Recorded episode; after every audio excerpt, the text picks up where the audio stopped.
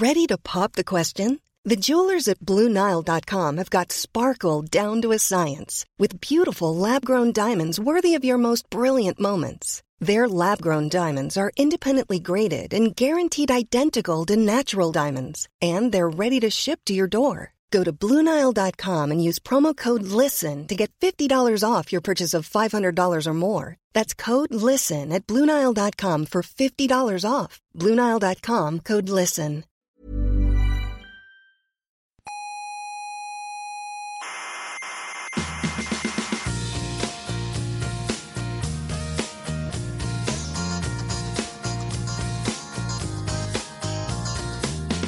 Aquí comienza Coffee Break, la tertulia semanal de la actualidad científica. Desde las maravillosas Islas Canarias a todos los habitantes del mundo de habla hispana. Exactamente. Y eso no es, no es asunto baladí, ¿eh? No, no, la verdad es que no. Que hablar a, to- a todo el mundo de habla hispana Hmm. es una gran responsabilidad. Sí, señor. Sea- seamos conscientes de, de- Ujú. de la importancia de nuestra empresa, ¿eh? Hmm. Coño.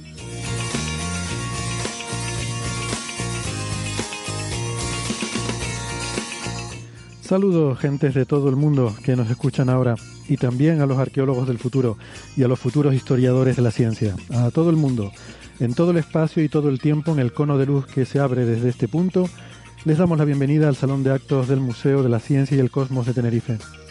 Les habla Héctor Socas y esto es Coffee Break, Señal y Ruido.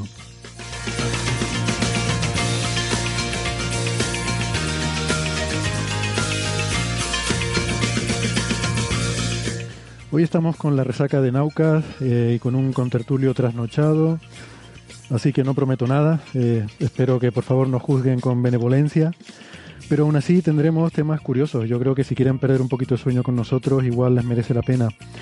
Porque, por ejemplo, vamos a hablar de la supremacía cuántica, de un nuevo planeta descubierto mediante ciencia ciudadana, de una propuesta de misión al cometa interestelar Borisov eh, y más cosas que surjan por el camino, seguro que sí.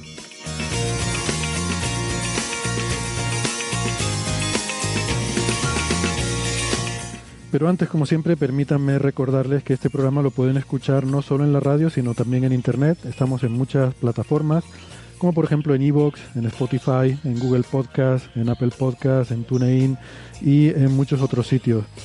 Siempre les recomendamos que se suscriban porque no les cuesta nada y así se aseguran de no perderse ningún episodio. Nos pueden contactar en la dirección de correo oyentes arroba señalirruido.com y también pueden interactuar con nosotros en redes sociales donde estamos muy activos en Facebook y en Twitter. En Facebook está el Club de Fans, eh, donde todas las semanas se están intercambiando noticias sobre ciencia y conversaciones muy interesantes, algunas divertidas. Y también estamos en, in- en Instagram, eh, gracias a Neferchiti, que nos hace allí de Community Manager. Así que como ven, tienen eh, muchas formas de contactarnos, muchas formas de hacernos llegar sus comentarios, sus críticas y también sus preguntas. No dejen de hacerlo. Toda la información para encontrarnos la tienen en nuestra página web, señalirruido.com. Todo junto, con ñ, señalirruido.com.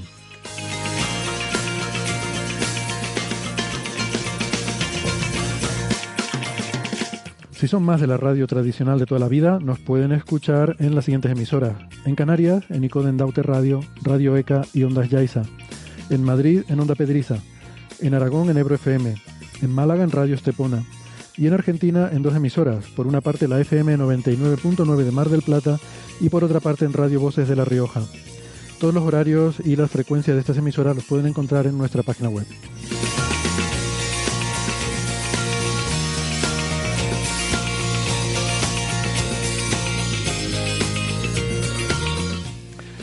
Hoy en la tertulia eh, estamos muy bien acompañados. Tenemos en Málaga a Francis Villatoro. Hola Francis, ¿qué tal?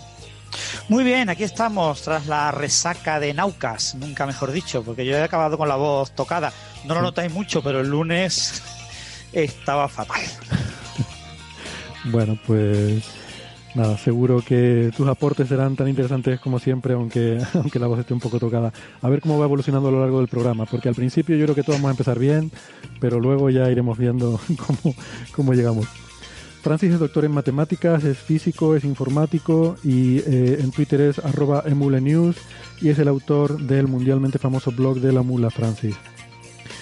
Por otra parte, al otro lado del mundo, casi en las antípodas, tenemos a nuestro amigo Ángel López Sánchez eh, en el Observatorio Astronómico Australiano, a sus no sé cuántas de la madrugada observando en el telescopio. Hola, ¿qué tal Ángel? ¿Cómo estás?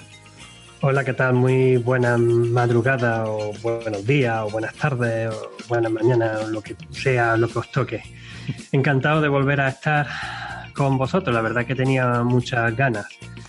Y me toca cambiar de objeto ahora mismo, hijo mío. Bueno, es un pequeño offset, tardo, tardo un segundo, ¿eh? no, me voy lejos. Vale, vete a cambiar el objeto y vuelves. Yo mientras voy diciendo. Es solamente un pequeño offset, un pequeño offset. Un pequeño offset.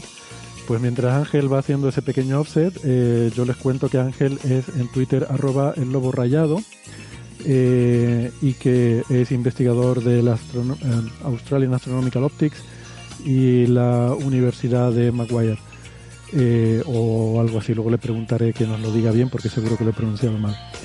Em, pues eso, Ángel lo pillamos hoy en mitad de una noche de observación y está ahora mismo en el telescopio. No sé si haciendo eh, sus propias observaciones o si está de soporte para, para otros astrónomos. Eh, Son mis propias observaciones. Ah, Ahora cuento. Así nos podrás contar un poco luego qué estás haciendo, ¿no? Pero bueno, Ángel está ahora mismo liado con ese, cambiando ese offset. Claro, estas son las cosas del directo. Durante, a lo largo del programa seguramente Ángel va a tener que eh, pues dejarnos de vez en cuando para atender a sus tareas en el telescopio. Pero, pero eso está muy bien porque por otra parte pues podemos ver un poco cómo es la dinámica y cómo es la vida del, del investigador casi que en vivo y en directo, ¿no? Héctor, que dice Ángel, ha dicho hace un momento que tenía 10 pantallas y tiene ahí como no sé cuántos teclados y tiene ahí como 18 brazos controlando todas las pantallas. Es increíble cómo se mueve. Déjalo tranquilo. Ahí estoy intentando. Un momento que le dé al botón. Ahí ya se ha terminado la exposición. Un momento, un momento. Ahora nos lo explicará.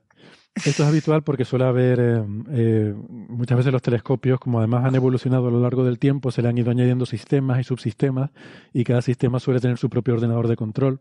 Entonces es habitual que tengas, por ejemplo, un ordenador que controla la cúpula, otro que controla el telescopio. Luego cada instrumento tiene a lo mejor un, un ordenador donde se reciben los datos y puedes ver lo que está tomando ese instrumento. Y bueno, venga, aquí estoy de vuelta durante los próximos 15 minutos, soy todo vuestro. Bien, tenemos 15 minutos.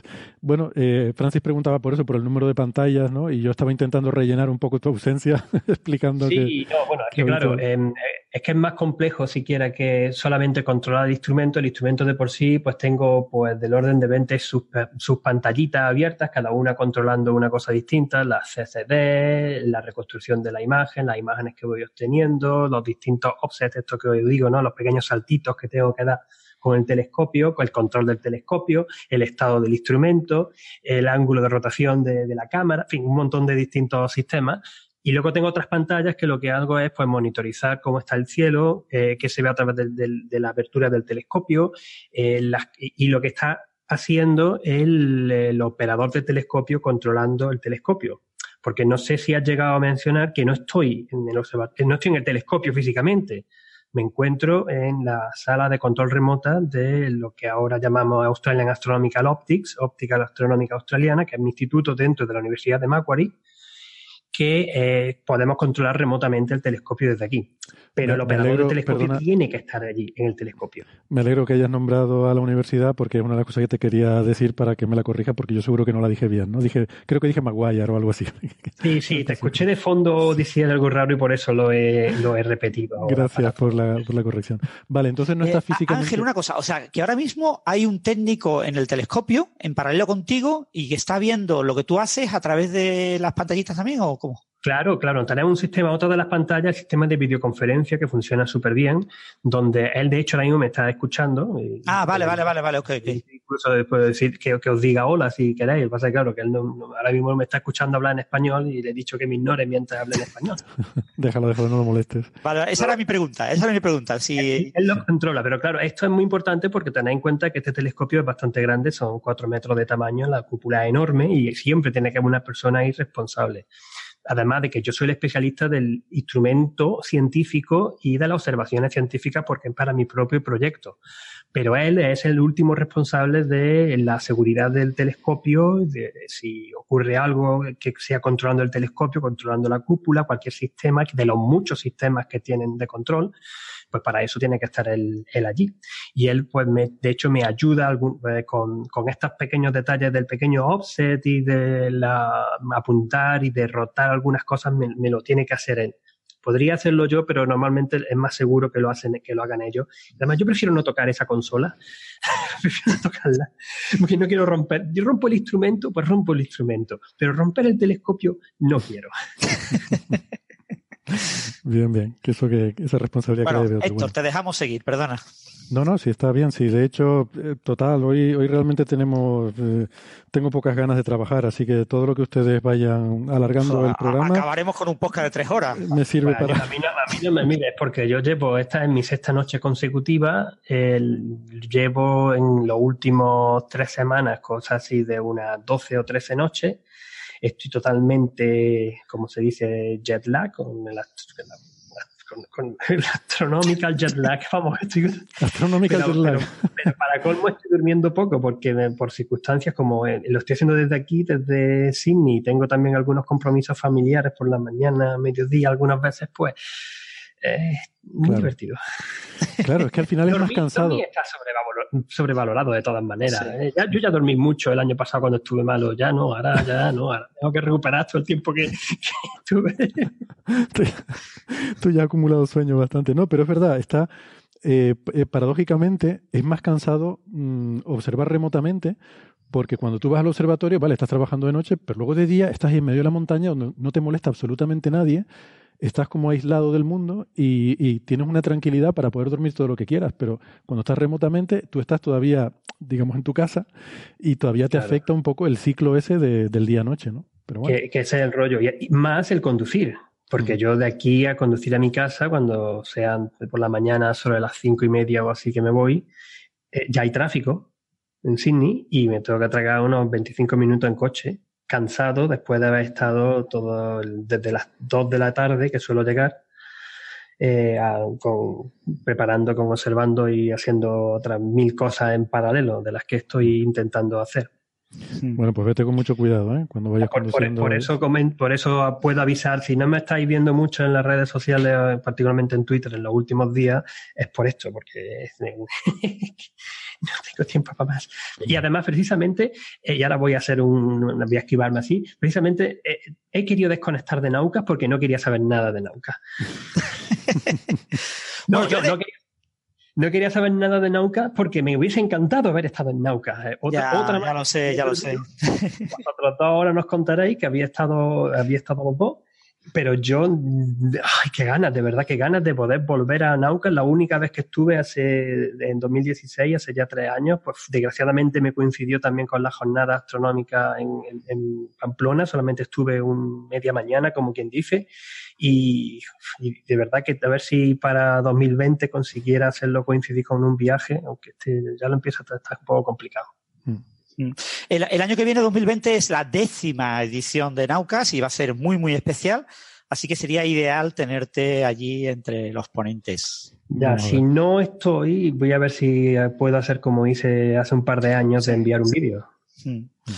Y por, y por cierto, Héctor Ángel, estoy leyendo ahora mismo el último libro de Capitán Swing que se llama ¿Por qué dormimos? La nueva ciencia del sueño. Ah. Y dice el autor, Matthew Walker, que es fundamental dormir, ¿eh? A mí, a mí me lo va, me lo cuenta, me lo explica, me lo dice. y que hay una enorme cantidad de enfermedades que surgen. Es como las cosas que haces de, de, pequeño. De niño te expones mucho al sol y resulta que el cáncer de piel te surgirá cuando tengas 50 o 60 años. Y no te acordarás cuando tenías 50 o 60 años que la culpa fue del mucho sol que tomaste de, joven. Y lo mismo pasa por lo que parece con el sueño.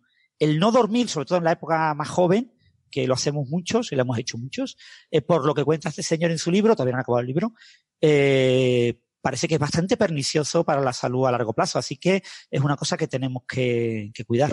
Mal asunto para los astrónomos, ¿eh? sobre todo los que tenemos muchas observaciones o hacemos muchas mm, actividad por la noche de astrónomo de soporte o tal. Creo que me preguntaste antes también, Héctor, si estas eran eh, para yo haciendo astrónomo de soporte o de mi propio proyecto.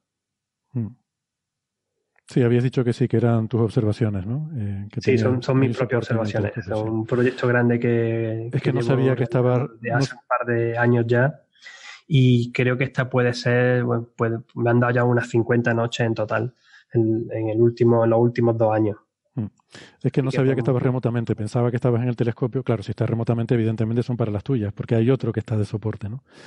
Ya, ya no, pero eh, eh, lo otro que voy a decir, que normalmente para estas observaciones yo habría ido al telescopio, pero por circunstancias, mm. que no voy a contar aquí, pues me he tenido que quedar en Sydney.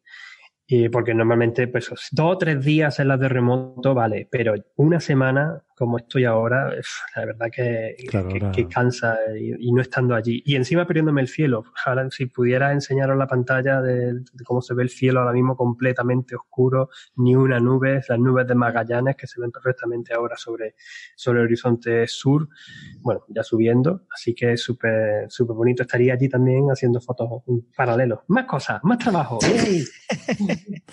Qué maravilla. Sí, un, astrofotógrafo como tú no, no, podría resistir la tentación, ¿no? De, de poner ahí la, la, máquina a hacer fotos. ¿eh? Pero bueno, vayamos al grano. Y estaría además con el telescopio nuevo, porque me he comprado un telescopio de aficionado nuevo, muy chulo, que controlo con el iPad de mi hijo. eh, ¿qué, ¿qué, apertura? Eh, bueno, el telescopio es un 8 pulgadas, ah, un Celestron Edge HD, eh, y, una montura de estas computarizadas con las que, pues de hecho, tengo dos cámaras, una que me hace de guiado con un telescopio pequeño que he puesto en paralelo y luego otra que es la que consigue hacer las imágenes. Todavía estoy de mucho de prueba, ¿eh?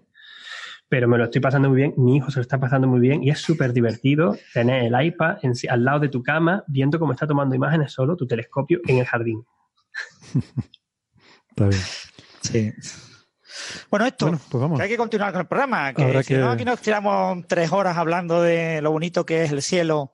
Habrá que hacer, podemos estar un rato hablando de lo bonito que es el cielo y luego ya despedimos y hasta la semana que viene. Si tampoco hay, tampoco tenemos obligación de tratar los temas que hemos dicho, ¿no? Pero bueno, por ir un poco, por ir un poco avanzando, yo lo que sí, antes que nada, tenía un, pequeño compromiso, quería eh, hacer un comentario sobre, mm, recuerdan que la semana pasada pusimos una entrevista eh, que hicimos con Cipriano Marín y con eh, Juan Antonio Belmonte, en el que hablábamos de esta, este bien cultural que había sido declarado Patrimonio eh, de la Humanidad por la UNESCO.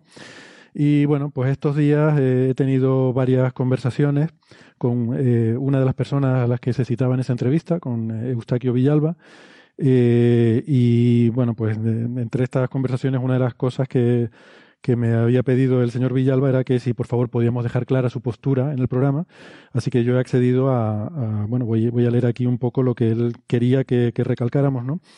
Eh, me pidió que dejáramos claro que su, eh, lo que él eh, pretende, su argumento, es que la cueva número 6 de Risco Caído, los marcadores que tienen no son astronómicos, o cuando menos no existe evidencia científica que sustente la afirmación de que hay marcadores astronómicos en esa cueva.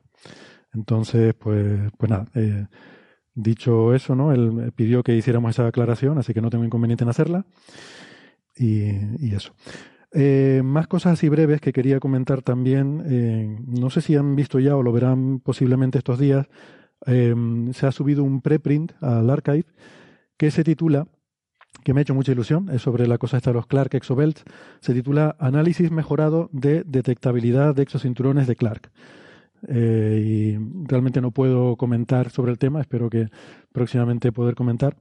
Pero está firmado por tres autores que son eh, Shauna Salmen, Eric Corpela y Kaisa eh, Crawford Taylor. Y ellos lo que hacen es que cogen el, la idea esta que les conté el año pasado que yo había publicado de una forma de intentar buscar un tecnomarcador, una forma de intentar buscar civilizaciones en otras, eh, en otros planetas, en exoplanetas, puede ser intentar detectar eh, satélites geoestacionarios a su alrededor, ¿no? Y ahí yo presentaba unas simulaciones sencillas de cómo serían sus curvas de luz y tal. Ellos han hecho un análisis más detallado, me, la verdad que me impresiona mucho, ¿no? Que gente que se dedica a, exoplanetas, que tienen códigos de simulación muy realistas, pues han dedicado su tiempo y su esfuerzo a, simular estas curvas de luz Y bueno, llegan básicamente la conclusión, yo decía que era muy difícil de que esto se pudiera detectar, pero que bueno, que no cuesta nada y que por tanto es como una lotería, hay que jugar a ver qué pasa. La conclusión a la que ellos llegan es que es todavía más difícil de lo que yo había dicho, ¿no? Eh, pero bueno, está bien. Mm, ya lo comentaremos con más detalle, creo que hay algún, algún fallito o alguna cosita que hay que corregir un poco en el artículo, pero creo que, que no habrá problema, ¿no? Además yo me llevo bien con estos autores y tengo buena relación con ellos. Así que, bueno, por lo menos con uno de ellos, con Corpela. Y bueno, pues ya insisto, cuando pueda comentaremos más sobre este artículo. Para los oyentes que estén interesados en leerlo antes de que lo comentemos, es en, eh, en Archive el 1909, el número 10.061. eh, bien. Eh, no sé si quieren, ya que estamos hablando de Naucas, eh, no sé si quieren hacer un comentario ¿no? Eh, sobre qué les pareció el evento, como yo la verdad es que quiero, antes que nada quiero pedir disculpas a todos los nauqueros cuyas charlas, me perdí, incluida la tuya, Francis, que ya la vi por la vi por internet, ya te vi ahí el, abrazo de la plata, porque todas las charlas están, están grabadas en vídeo, tanto las del evento de Naucas Pro, que fue el jueves, como luego las del Naucas principal, viernes y sábado. Eh, yo es que fui, no me quedé todo el todo el eh, todo el evento. Yo fui el jueves, y el viernes ya, cuando vi que no estaba Ángel, dije, pues no vale la pena, me voy. Eh, como, Hombre, muchas gracias, qué considerado, claro, ¿eh? Ya yo vi aquello y digo, no, pues si no va a venir Ángel, ¿qué hago yo aquí? Y me volví a, me volví a casa. entonces, bueno, tenía unos condicionantes familiares también que me obligaban a, volver el viernes y eso hizo que me perdiera pues la mayoría de las charlas, ¿no? Así que eh, les pido disculpas a, a los otros, a los compañeros ponentes y, pero bueno, me gustó mucho la de Francis, por cierto, eh, hablando sobre eh, cómo los doctores en matemáticas recomiendan integrar, no derivar. Me pareció una muy buena recomendación. y luego sí, hilarlo. Eh, sobre todo porque era una charla, la, la, verdad, ¿no? La tenía como dos partes, ¿no? Y la segunda parte de mi charla era para eh, oyentes de Coffee Break y, y, lectores de mi blog, ¿no?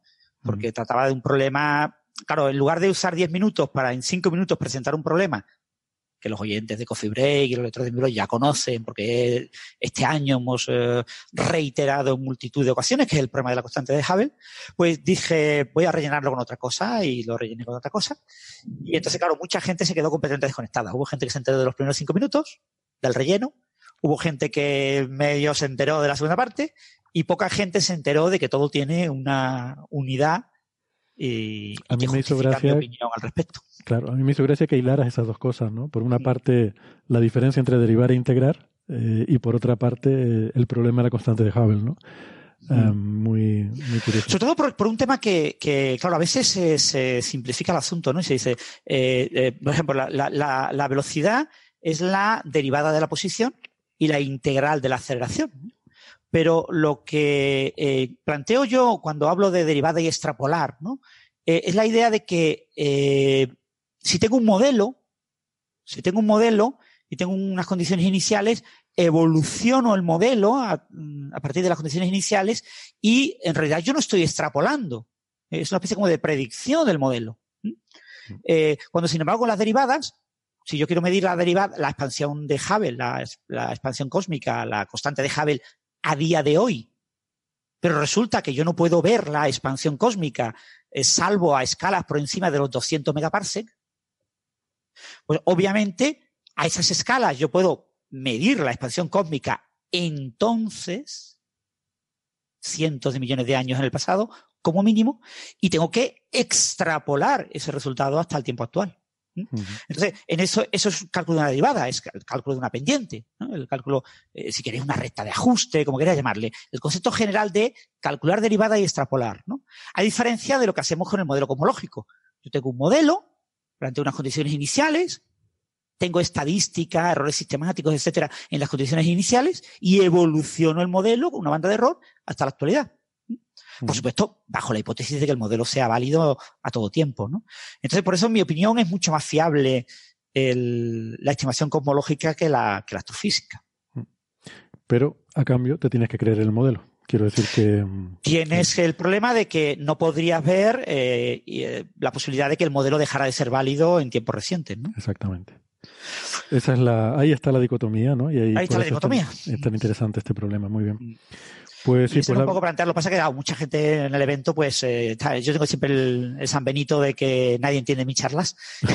y bueno, pues todo el mundo repitió y cacareó en multitud de charlas. Eso sí, agradezco, ¿no? Que me mencionaran, ¿no? Que Mm. hablen de ti, aunque sea mal. En muchas charlas me mencionaron, ¿no? Cuando tenían que decir que hay cosas que no se entienden, decían, bueno, la charla de, de Francis no la entiende nadie. Bueno, yo te mencioné sin decir eso.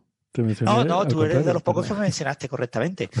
Y bueno, el- en el espectáculo que hubo de efervescencia del programa de radio, que fue un espectáculo, es un actor y un, y creo que es eh, biólogo, algo, no es científico, pero reconvertido en locutor de radio, y con un piano, eh, me mencionaron por el tema de las, de las fusiones de estrellas de neutrones, ¿no? Por el origen de los elementos, ¿no? Mm. Y, pero bueno, en la charla, por ejemplo, en el, el Discourse Show de Chucho Mariño, eh, me mencionaron como charla que no se entiende, ¿no? Y bueno, eh, es divertido.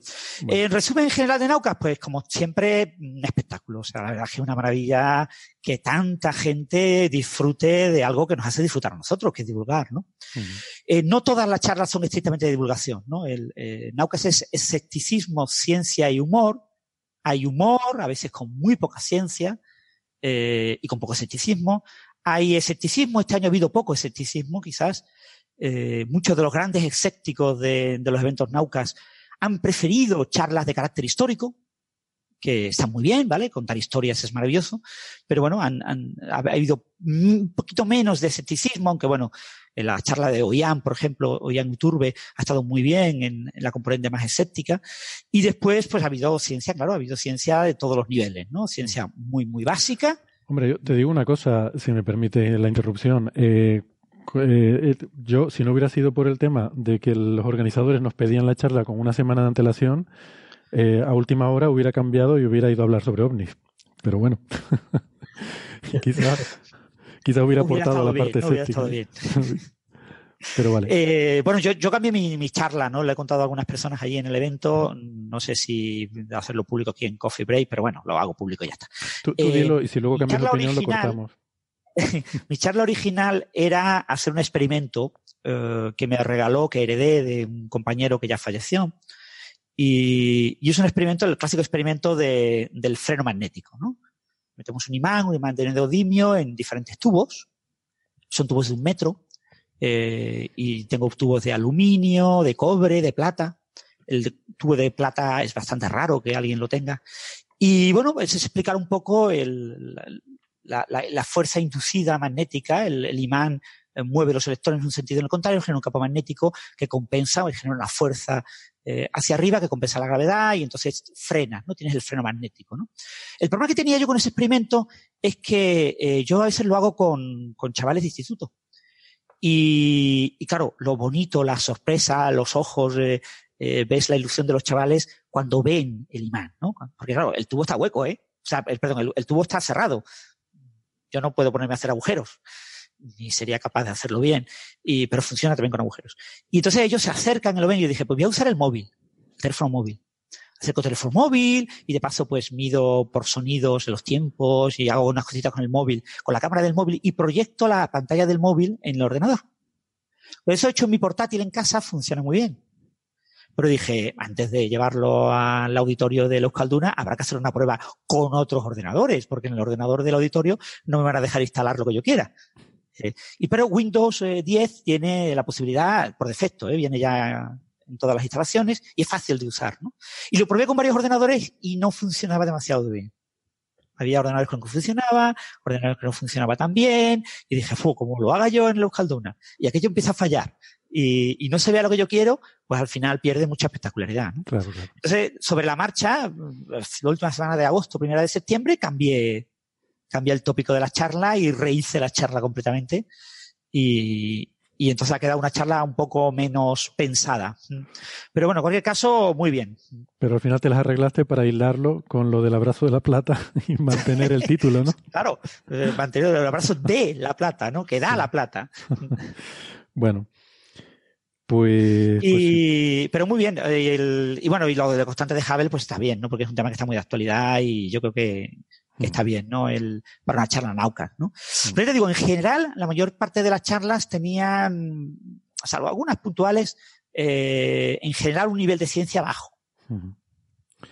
A mí me, el formato ese de 10 minutos, la verdad es que me, me sorprendió. No, no me salió muy bien. ¿Qué te pasó entonces, Héctor? ¿Te echaron directamente? Sí, sí, sí. ¿Hasta de tiempo y te echaron? A los 10 minutos, sí, es que son muy estrictos, ¿no? Yo sabía que eran estrictos, pero, pero no sabía que iban a venir ahí a echarme, ¿no? Eh, sí. Yo bueno, Héctor hay que confesar que como iba con la muleta, lo, lo respetaron un poquillo, y, pero ha habido algunos casos de, de utilizar el, el, el, el, año pasado o el anterior, utilizar el micrófono, el pie de micrófono, para no tocar a una mujer que estaba en el escenario y no decir, uy, esto es acoso, y usar el, el pie del micrófono e irla empujando hasta sacarla fuera del escenario.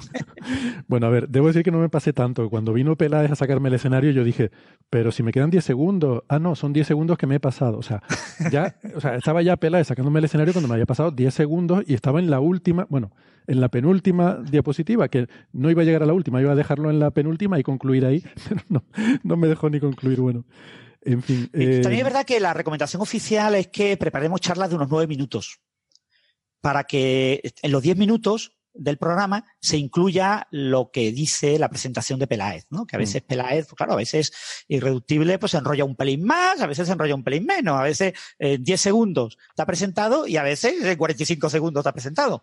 Entonces, eh, para ajustar tiempos, eh, lo más recomendable es eh, ajustar la charla a unos 9 minutos, sí. de tal manera de que cuando mmm, tengas ese tiempo en función de lo que quede, pues tú ya eh, disfrutas. ¿Vale? Sí. El último minuto es de disfrutar y de pasártelo en grande, habiendo cumplido con tus nueve minutos hasta que te echen.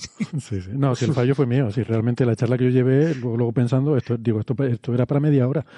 Eh, luego me di cuenta que era para media hora. Claro, yo cuando iba viendo cómo corría el tiempo, fui pasando mucho más rápido y dejando cosas sin contar, ¿no? Eh, yo lo que pensaba contar era mucho más, pero claro, cuando veía cómo iba pasando el tiempo, digo, bueno, aquí hay que ir ligero. Estas charlas, estas charlas cortas, estas charlas que son también en tipo de eventos tipo Nauca y otros que se están dando ya más, se están siendo más comunes en el mundo y tipo, por ejemplo, las charlas tech, eh, esta, hay que ensayarlas muchas veces antes. Mm. O sea, no solamente la tienes que tener hecho y tienes que saber lo que va a decir, sino que te la tienes casi, casi que saber de memoria. Por lo menos tienes que saberte muy bien cómo va a empezar, porque si no, puedes perder ahí un minuto precioso para que no te dé tiempo al final. Y lo mismo, tienes que saber muy bien cómo cerrarla, porque si vas también apurado, que, que lo puedas decir, lo puedas decir bien. Sí. No, no, yo no la yo ensayé también, y se nota, si lo hubiera ensayado, me hubiera dado cuenta de que era mucho más larga de, del tiempo que había. Bueno, en fin. Sí, pero son... digo, hay que prepararlas muy bien. La, la, sí. la, clave de las charlas de 10 minutos, incluso las charlas TED de 20 minutos, ¿eh? Que mucha gente hace 14 y medio, 18, no necesariamente 20, eh, son charlas que tienes que preparar muy bien. Tienes que ensayar muchas veces, ajustar muy bien los tiempos, porque quieres decir muchas cosas y, el tiempo te falta, ¿no? Yo, por ejemplo, en mi charla incluí una mención a la Guerra de las Galaxias porque me pidió uno de los niños, el hijo de Carlos Briones, me dijo, tienes que mencionar la Guerra de las Galaxias. Y digo, ¿la guerra de galaxias? Y digo, sí, sí. Y digo, venga, pues mencionaré lo de los parsecs. Pero después yo no me acordaba ni, ni la frase literal de Han Solo, ni, ni, que no me acordaba. Sí. Y, pero dijo poco antes de la charla. Y dije, pues, bueno, pues, y lo dije así un poco. Pero ese tipo de cosas, si has ajustado bien a unos nueve minutos, pues te puedes permitir el lujo. Yo eché como nueve minutos 30 segundos o algo así. Sí, sí. No, es verdad. Yo ahí, es que hay, es más difícil, no sé quién lo decía, es más difícil preparar una charla de 10 minutos que una de una hora. Sí, eh, eso, efectivamente ahí me... Mm, eso desde luego. Que tú tienes un pase, Francis, por no acordarte o por liarte con lo de la guerra de, la, de las galaxias, pero para mí que es una saga, película mítica, en mi última charla también de este tipo de 10-12 minutos, que fue durante la Semana Nacional de la Ciencia aquí en Australia en, en agosto, en este agosto, que me estuve hablando de exoplanetas, cómo descubrí exoplanetas y distintas técnicas y tal, y puse de comparación algunos exoplanetas de la Guerra de la Galaxia que pues, pues se parecen, los que hemos encontrado fuera podrían parecer parecidos a estos, ¿no? Este, hay planetas super tipo super tierra, como los que viven los, de Camino, los de, ay, ¿cómo se llama la película? Se me fue el nombre de la película del ataque de los clones. Se me quedó, me quedé totalmente ahí y dije, bueno, sí, una de las segundas de la anterior temporada. No me acuerdo fue lo, cómo salí. Por eso son, son detalles tontos que tú lo sabes, tú cuando te preparas la diapositiva, por lo menos me pasa a mí, cuando vas preparando las cosas, sí, ya eso sé lo que tienes que lo tengo que decir, pero si no lo has practicado y no lo has dicho alguna que otra vez, es mm. fácil de que te líe momentáneamente un segundo y pierda, y pierda ahí cierto tiempo para y, y el ritmo de, de, la charla. Sí. ¿Cómo era la frase? Lo de eh, recorrió el, el, la nave esta del imperio, eh, ¿cómo se llama? El, el, canal de Cornell, ¿cómo era aquello? El había, de Cornell, que había hecho la carrera... No me acuerdo porque yo nunca he sido muy friki de ese detalle en concreto. Eh, Ángel, era, que había hecho que había hecho la carrera de no sé qué carrera de... en no sé cuántos parsecs. En, en 14 parsecs. En 12 en 14, sí. fuera. Que yo eso lo salvo, yo eso lo salvo diciendo que, porque claro, es verdad, suena como que es un tiempo. Hizo la carrera tal en sí. Parsec no es una medida de tiempo, es una medida de distancia. Pero yo lo salvo diciendo, es que a lo mejor es una carrera como la carrera ciclista de la hora. Es decir, ¿quién es capaz de recorrer más distancia en una hora? ¿Vale? Eso, eso existe en ciclismo. Oye, pues a lo mejor es una carrera que es a ver quién recorre más distancia. Mm, puede ser. A lo mejor les dan un litro de gasolina y a ver hasta dónde llegan, ¿no? Entonces, sí, sí, sí. o sea, esto no parece que al revés. Esto es a ver quién tarda menos. O sea, quién, quién, hace, quién lo hacía en menos distancia. Bueno, la frase que decía Han Solo es, esta nave hizo la... Aunque en la película me terminó de convencer mucho, se intenta menos medio explicar esto en, en la película que hicieron de Han Solo la de hace un Ah, esa no la he visto, vale. Esa no la Porque he es una especie de laberinto, nebulosa de tipo laberinto que tienen que ir a, un sitio y claro, eh, siempre se lían, siempre no saben exactamente por dónde es y quieren hacen más distancia de la que en verdad podrían hacer. Entonces, supuestamente Han Solo consiguió, de hecho, de las primerísimas veces con, con el halcón milenario, hacerlo en, la distancia mínima que se podría hacer. La carrera, es que no me acuerdo cómo era, la carrera de... La carrera Kessel, acabo de buscar en internet. No, la carrera de Kessel, la carrera de Kessel. De Kessel, Kessel Run. De Kessel, Run, ya. Bueno, venga, eh, vamos a hablar de alguna cosa un poco más seria. Venga, que en tres minutos me toca ir a una serie de calibración. Por eso, recomendar a todo el mundo que pueda, que el año que viene es la décima edición de Naucas y que de Naucas Bilbao y que es un evento que no hay que perderse. Se quedó gente en la calle también esta vez ya, ¿no? Sí, lo que pasa es que como no, tienen, no te venden entrada y no te dan eh, asiento, eh, a veces hay pequeños huecos repartidos entre el público, pero es muy difícil estimar cuánto. Entonces llega un momento en que dicen, por temas de seguridad, ya cerramos la puerta y ya no entra nadie, ¿no? Tuvo gente que se quedó fuera, ya con supuestamente aforo completo, aunque cuando tú mirabas a vista, pues veías que había algunos asientos libres. ¿Cuánto es el aforo? El aforo oficial completo son 2.200. 2.200, es que es impresionante. yo calculo que cuando pusieron aforo completo habría del orden de 2.000, 2.000 y pico. Mm. Pues, pues sí, venga. Mm, vamos a hablar entonces de, de, algunos de los temas que habíamos visto esta semana. Por ejemplo, uno que entiendo que será muy breve porque realmente sabemos muy poquito, tiene que ver con esa sustancia que encontró eh, el, el, rover eh, U-2 en la Luna de, la misión Chang'e 4 a, a, la Luna. Saben que, eh, bueno, pues este rover salió en las noticias hace un par de semanas que había encontrado una sustancia, se dijo originariamente, una sustancia gelatinosa blanca eh, desconocida en el centro de un cráter esto, bueno, dejó a todo el mundo muy descolocado, ¿no? ¿Cómo va a ser una cosa gelatinosa? Y aquí especulamos con que quizás era una especie de mala traducción, que a lo mejor había querido decir que era, no sé, algo suave, algo liso, y de alguna forma al inglés, en la nota de que se envió a la agencia de noticias, quedó como una sustancia en forma de gel. Ahora mm, la, la Agencia Espacial China ha, ha publicado eh, imágenes en las que se ve esta sustancia que se ha encontrado y bueno, que son imágenes de las que habían observado, ¿no? Porque hay que recordar que esto fue justo antes de que llegara la noche lunar. Eh, el rover está en el, cráter este von Karman, en el sur de, la Luna, y eh, que con la noche pues tiene que apagarse porque no tiene, no tiene energía. Eh, y que bueno, pues ahora el día lunar creo que comenzó hace dos días o algo así. Y bueno, pues se reactivará no puede acercarse mucho porque esta sustancia está en el centro de un cráter de unos dos metros, que, al que creo que no puede acceder el rover por el tipo de terreno. Pero bueno, a ver si desde la distancia, usando el espectrómetro este, el Vernis, si es capaz de sacar más información. Eh, entonces, lo que se dice en estas fotografías, que son de las imágenes que había tomado, la verdad es que no se ve gran cosa. Se ve ahí como una, eh, un material de color blanquecino.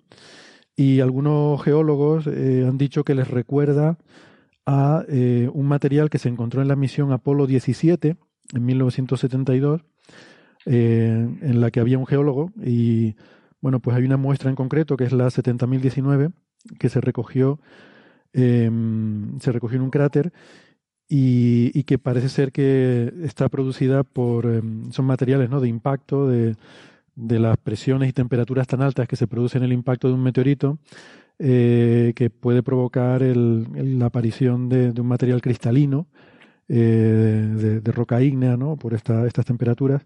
Y se piensa que quizás esta, esta sustancia encontrada por YouTube podría ser algo parecido, pero bueno. Mm, de momento no sabemos mucho más, solo eso, que hay estas imágenes y a ver si ahora durante el día lunar el rover puede trabajar más y, aportar algo más, ¿no? Yo eso es lo que he visto. No sé si tienen algo más que aportar. No, yo de ese tipo de noticias muchas veces eh, no puedes aportar nada hasta que haya un análisis químico, ¿no? Y sepas realmente de qué sustancias se está hablando, etcétera, porque por ahora son fotografías, poco más lo que tenemos, ¿no? Sí, o cuanto menos mineralógico, ¿no? Pero claro, eso no se va a poder tener porque no puedes ir ahí a tocarlo, ¿no? El, creo que el rover no puede entrar a ese cráter y el cráter tiene un par de metros, o sea que bueno, desde un poquito de distancia, pues si acaso a lo mejor con el espectrómetro podrás sacar alguna información, quizás.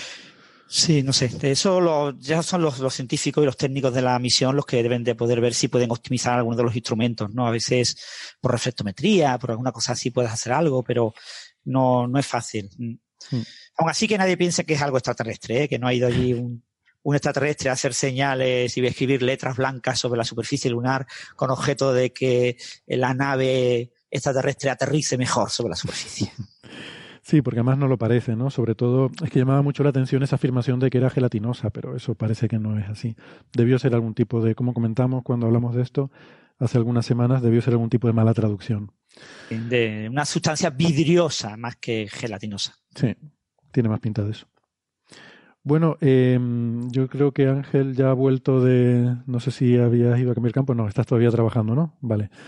Porque queríamos preguntarte alguna cosilla, pero esperamos a que termine. Estoy ahora, estoy ahora mismo yendo a las 3 de clarificación. Perdón, es que tenía el, micrófono parado.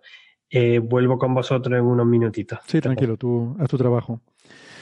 Em, entonces, mientras tanto, vamos pasando a otro tema que es que, bueno, ha salido un, preprint eh, interesante en el archive, eh, un, sí, un preprint, un, artículo supuestamente que se ha enviado a una revista, aunque no han dicho a cuál, em, y, no han dicho si, si ya ha pasado el, el proceso de referir, la revisión por pares.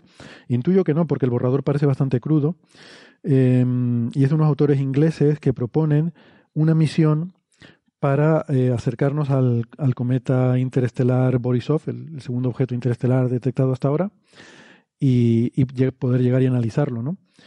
Em, y bueno, pues como digo, no, no, tenemos más detalles y ellos muestran aquí unos cálculos de trayectorias que podrían permitir, hablan también de Oumuamua, también existiría la posibilidad de una misión que pudiera acercarse a Oumuamua, a pesar de que ya está saliendo del sistema solar.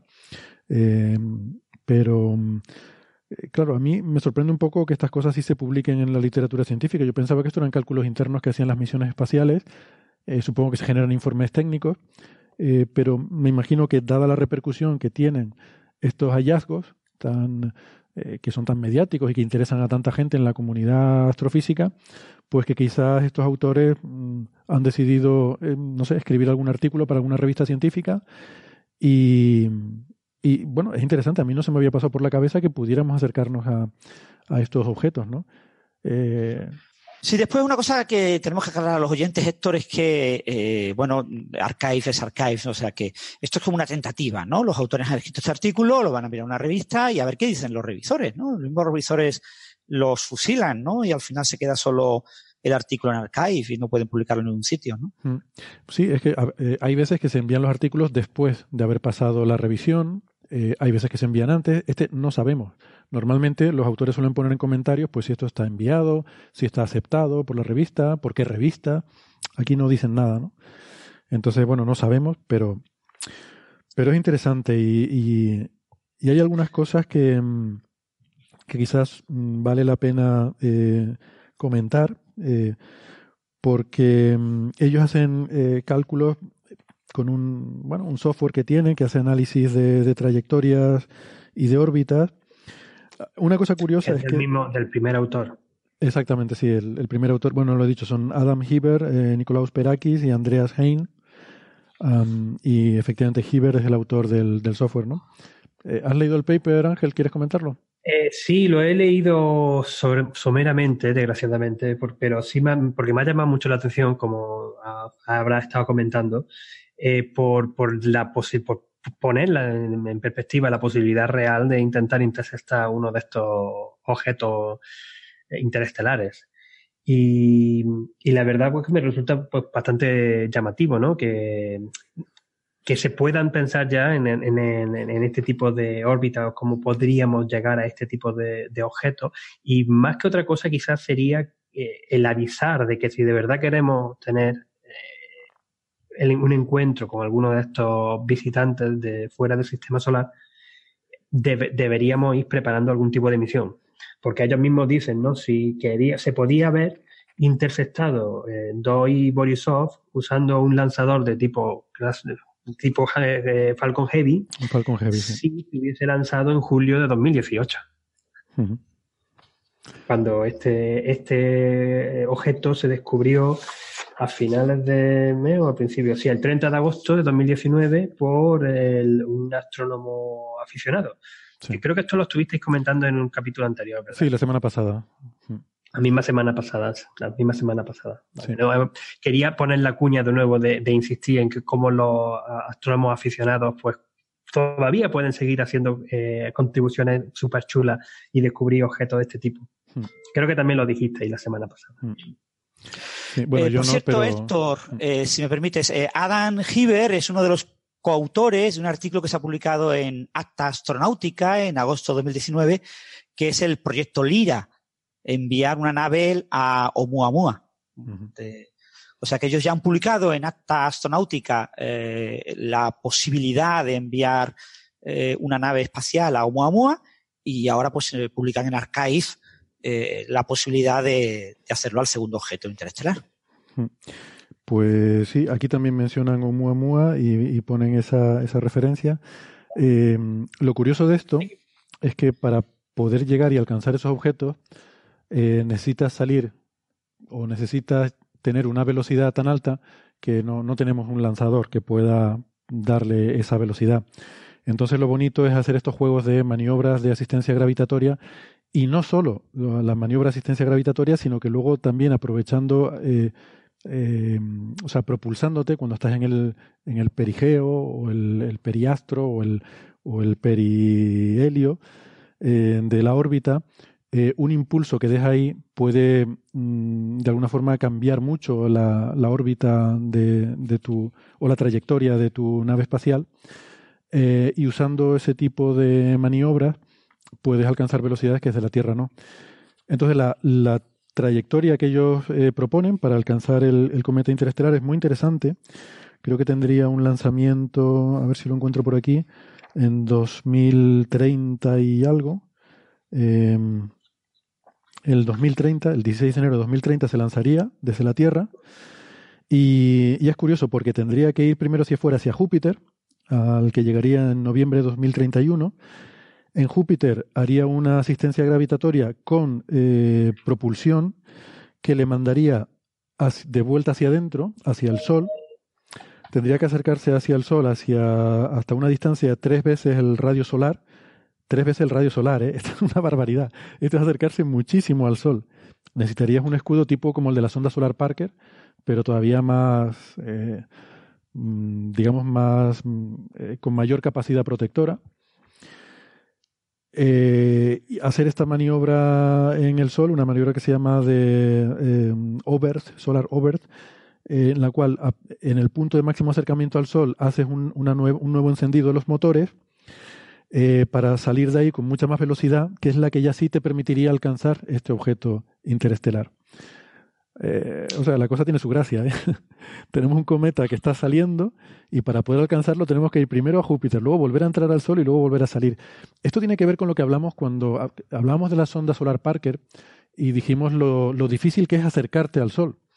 Eh, porque no tenemos, paradójicamente, no tenemos cohetes suficientemente potentes para ir hacia adentro. O sea, es más fácil salir hacia fuera del sistema solar que ir hacia adentro. Y esto puede sonar paradójico porque la gente piensa, pero si la gravedad te ayuda, ¿no? La, gravedad del Sol tira hacia ti.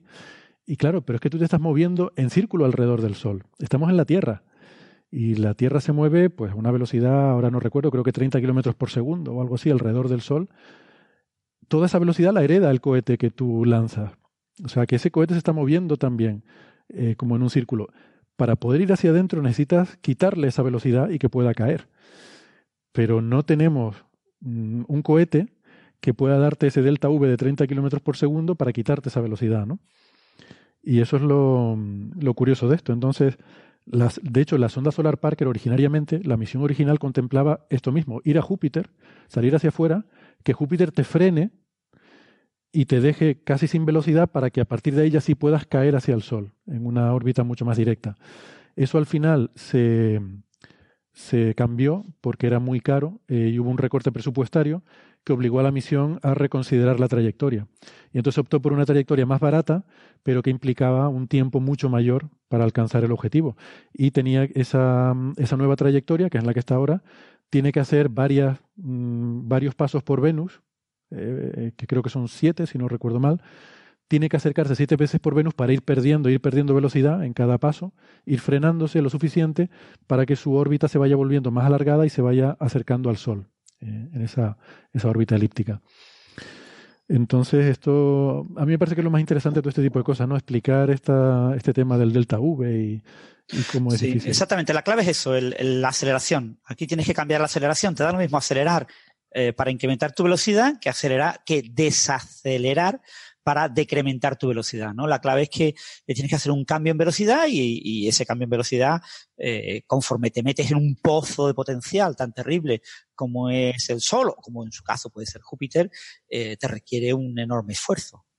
Hmm. Eh, bueno, pues esta, por volver a esta trayectoria, implicaría un lanzamiento desde la Tierra el 16 de enero de 2030. Habría que salir con 9 kilómetros por segundo de velocidad, ese sería el delta V inicial que le daría el cohete.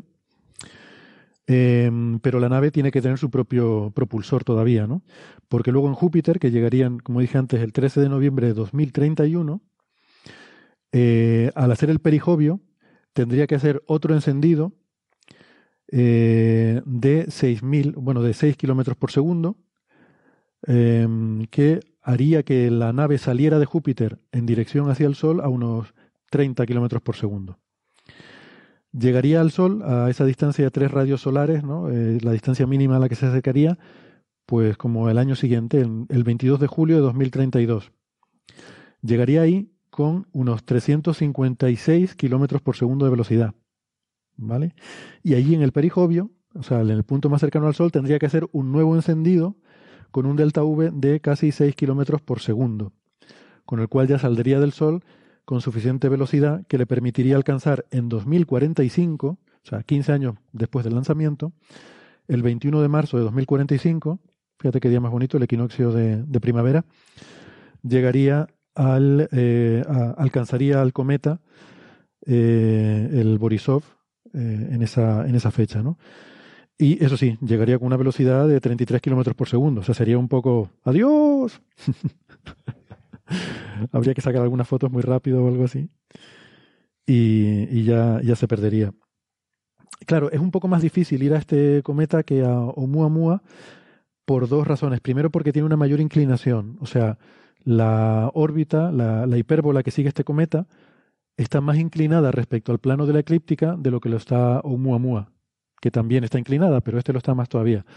Y ya sabemos que salir de la eclíptica es muy difícil, porque todos los planetas se mueven en la eclíptica. Cuando nosotros lanzamos un cohete, se está moviendo también en la eclíptica. Es ese plano en el cual están todos los planetas y las lunas del sistema solar. Y salir de ahí, pues requiere, requiere mucha energía, ¿no? Entonces, eso es parte del problema. Este cometa tiene más inclinación que un Muamua. Y además, también el exceso de velocidad hiperbólica, es decir, la velocidad a la que está saliendo, es también un poco mayor que Oumuamua. Es 31 frente a 26 kilómetros por segundo y todo esto hace que sea un poco más complicada esta misión.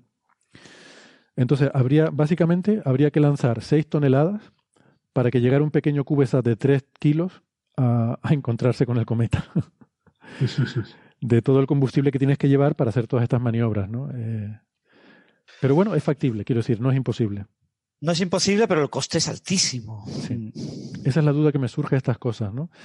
¿Vale la pena la instrumentación que puedas poner en un pequeño CubeSat que va a pasar a 30 kilómetros por segundo? Probablemente lo más que puedas hacer sean imágenes, quizás algún pequeño, no sé si se podrá poner un pequeño espectrómetro. Em, vale la pena esta visita. Eh, ahí estamos escuchando una alarma en el telescopio de Ángel.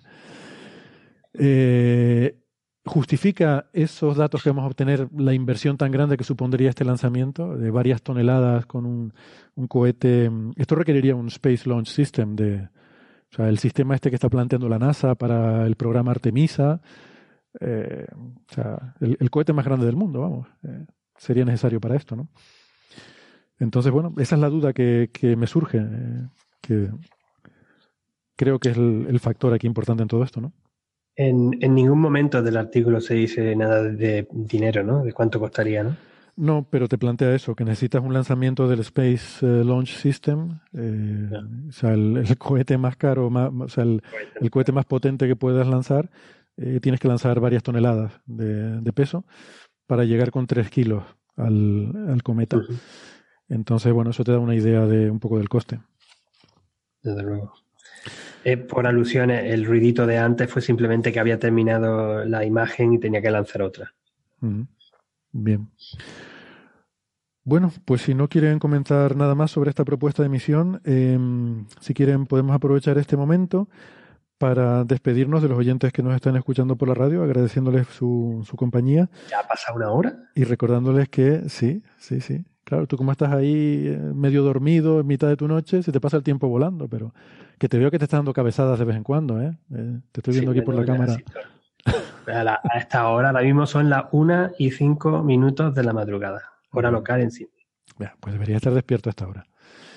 Eh, hay gente... que debería estar despierto a esta hora? Que debería llevar cuatro horas durmiendo casi. Hay gente que va al cine y vuelve más tarde que eso, Ángel, que no, parece que sea en español. Este país, en este país, los cines a las 10 de la noche no existe. vale. Pues nada, eso, que nos despedimos eh, y les recordamos que si quieren seguir la conversación, que tenemos otros temas eh, interesantes de los que hablar, como la, la, supremacía cuántica, un nuevo exoplaneta, pues que nos pueden buscar en la versión del programa en Internet, en el podcast, que vamos a seguir hablando de este y otros más temas. Si no, nos despedimos hasta la semana que viene. Venga, hasta luego. Chao, chao.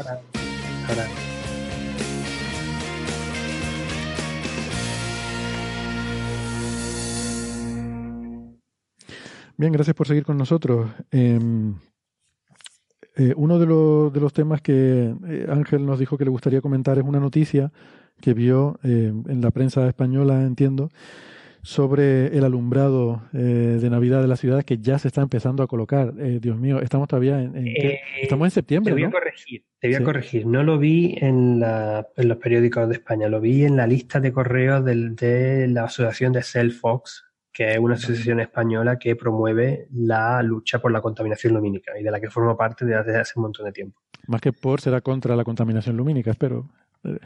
Sí, no contra, por supuesto, sí, sí, hombre, claro. Perdona, estoy, estoy aquí intentando pinchar. Ya, ya, sí, bueno, ya esta ahora eh, lo perdono. Ya el... ¿Qué manda? Estamos instalando ya las luces de Navidad desde septiembre, ¿qué te parece? Y parece que ahora ya resulta que es como una especie de competición, es a ver quién pone más luces aquí, eh, por todos lados, luces por todas partes. ¿Cómo va a ser? Vamos a ver, según, según, leo en el periódico, yo voy a leerlo rapidito, que dentro de 10 segundos me tengo que cambiar a otro objeto. El, en la ciudad de Vigo van a instalar 10 millones de luces LED y quieren, el, al parecer incluso el, el alcalde se jacta de que quiere ser el, alumbrado de Navidad más importante de España y que las luces de Vigo ilumbren y que lleguen hasta Nueva York. Cosas así, ¿no? 10 millones de luces LED, 2.700 arcos de luces, 465 árboles relucientes, 334 calles iluminadas de las 1.700 que tiene la ciudad, que quieren superar las cifras de las Navidades pasadas. En fin. Hmm. Pues no sé, yo, yo soy de un pueblo relativamente pequeño y yo recuerdo de cuando eh, iba a casa de mis amigos ya en otoño, que oscurecía temprano, otoño-invierno. Sí, vete Ángel, vete. Está... Te voy a cambiar, pero o, o, sigo escucha, o, sigo escuchando porque quería hacer un par de comentarios más vale. sobre el tema. ¿eh? Y, y, además quiero preguntar la frase porque la contrapartida va a estar en Málaga. Pero ahora, ahora, ¿eh? Vale, vale, pues, pues bien, así yo voy rellenando mientras tú vas a hacer tus cosas. Yo recuerdo ir a casa de mis amigos, yo de pequeño, eh, pues ya en el otoño e invierno que oscurece temprano, yo ya cuando volvía a mi casa, pues a lo mejor a las 7 o las 8 que ya era de noche, y, ver las estrellas, y era muy bonito ver las estrellas mientras vas caminando por la calle, ¿no? Eso ya es imposible, en, ninguna ciudad de España ya se ven las estrellas, ¿no? y es una cosa que, se pierde, que es patrimonio cultural que estamos perdiendo. Eh, es, es, paisajístico, eh, o sea, la belleza de las estrellas, ¿no? Que, mm, aparte, o sea, es que quiero intentar que, no sea solo una cosa de que los astrónomos, eh, en fin, les molesta el, el, la luz de las ciudades. Yo, sé que también es importante que, que haya eh, iluminación para que la gente esté segura, eh, para que no tengamos un accidente, por temas de delincuencia, lo que sea, ¿no? Evidentemente eso es importante también. Entonces no quiero tampoco aquí intentar imponer que para que los astrónomos puedan ver pues que todo el mundo se fastidie, ¿no? Pero sí que, tengamos también presente que al con tanta luz estamos perdiendo unas luces muy bonitas que son las estrellas, ¿no? Que eso yo creo que no solo para los astrónomos, sino para cualquier ciudadano es algo que, que se pierde. Y sobre todo a mí me preocupa una cosa, pensando en esto del alumbrado navideño. Eh, vamos a llegar a un punto en que los Reyes Magos no van a poder ver la estrella de Belén y los niños se van a quedar sin regalos. Ahí lo dejo. Que por muy magos que sean, todo lo tiene más un límite. importante que has dicho, ¿eh? Lo más importante que has dicho. Reivindicando además a los Reyes Magos. Por supuesto. En fin, eh, no sé si eh, Francis tenías un comentario sobre Málaga. Bueno, en, en, Málaga eso ya es un espectáculo que se ha convertido en un espectáculo turístico. Se inauguran las luces de Navidad, pero súper pronto, porque hace años era a principio de diciembre, aprovechando el puente de diciembre, después lo fueron adelantando y ahora lo ponen, pero súper pronto. No sé decirte la fecha que será este año, pero oh, a mediados de noviembre. Y, y ya, pero no, no, a mediados de noviembre no. Yo creo que ya están casi, porque tenéis alcaldesa, ¿verdad? En Málaga. Eh, no, tenemos alcalde, tenemos alcalde. Ah, todavía, todavía ah, no, todavía no lo han puesto, ¿eh? Todavía no ah, han puesto. Han puesto pero, pero, en el momento en que inauguran las luces, eh, las luces van además con música, una especie de espectáculo musical a ciertas horas. En la calle principal del centro de Málaga, que se llama la calle Larios, es una, una discoteca de gente viendo la luz y vienen gente de todos los pueblos de Málaga, de la provincia, a Málaga, a ver las luces acompañadas de la música, ¿no? Sí, que es lo mismo que pasa también en Vigo. Que de, es que yo te lo comento, creí que era una alcaldesa porque una tal ter, Teresa Porras, que es de, del Ayuntamiento de Málaga, no ha retado al alcalde de Vigo porque quiere que Málaga tenga más, import, que tenga más luces que, la, que Vigo. O sea, ¿dónde está empezando a estar la locura esta? Bueno, y por cierto, Ángel, una cosa muy importante. La empresa que monta las luces es de Córdoba. Bueno, no, no, no, no. Una empresa que, presume de, de, montar cosas similares en Nueva York, en Tokio, en muchísimos lugares. Y, y aquí en Málaga, lo, ya digo, es una cosa súper espectacular por lo grande, por lo enorme.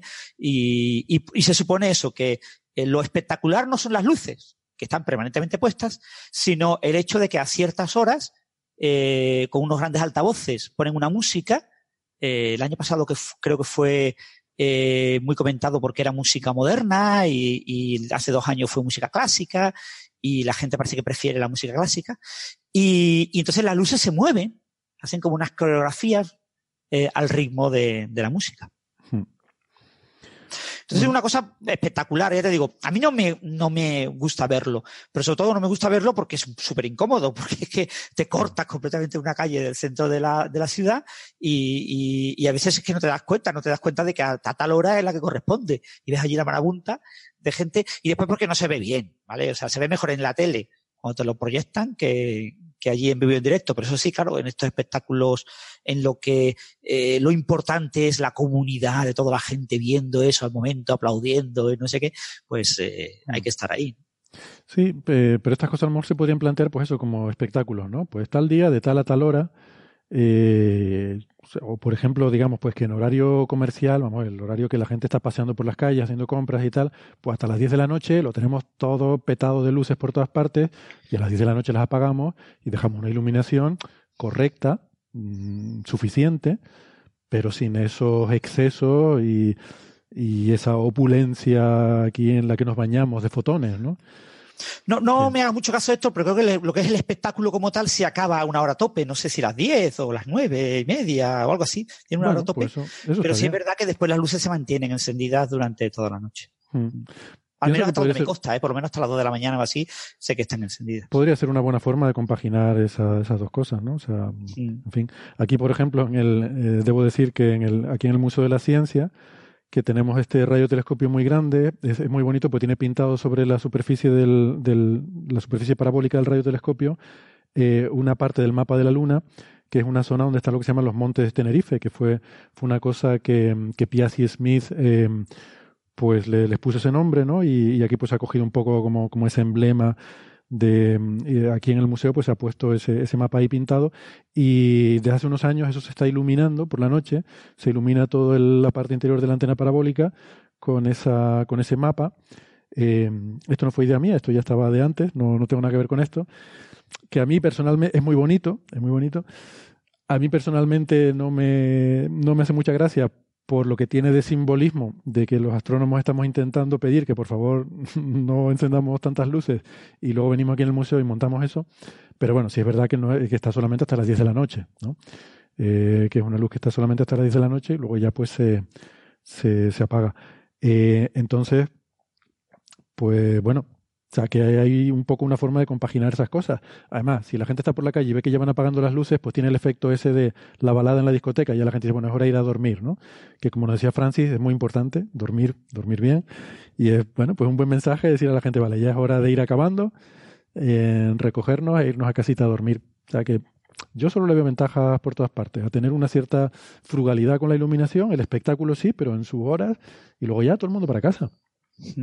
Sí, es un tema que, aquí en la Sociedad Malagueña de Astronomía eh, se discute mucho porque hay varios observatorios en el Torcal que están a bastantes kilómetros de Málaga, pero mm, desde esos observatorios, eh, sobre todo en estas fechas señaladas en las que hay mucha iluminación, pues cuando es la Feria de Málaga en agosto, cuando es Semana Santa, ahora en Navidades, eh, se ve una, la nube de contaminación propia y natural de la ciudad eh, queda completamente iluminada y, reduce muchísimo las magnitudes ópticas que puedes ver eh, cerca del horizonte. Pero bueno, eh, es muy, muy difícil luchar contra eso cuando una ciudad como Málaga se está orientando muchísimo al turismo y, y es, lo cierto es que muchísima gente viene a ver ese espectáculo, ¿no? Sí, por eso digo, bueno, seguro que se puede intentar compaginar un poco las dos cosas, ¿no? Pero desde la Sociedad Malagueña de Astronomía se está haciendo todos los esfuerzos posibles, se están haciendo, se está documentando los niveles de contaminación eh, luminosa de, la provincia y se está tratando de, llevar esa información a, las diferentes autoridades a ver si podemos arreglarlo mm. algún día. la, Sociedad Malagueña de Astronomía lleva haciendo cosas sobre la contaminación lumínica para luchar contra, contra, la contaminación lumínica durante décadas.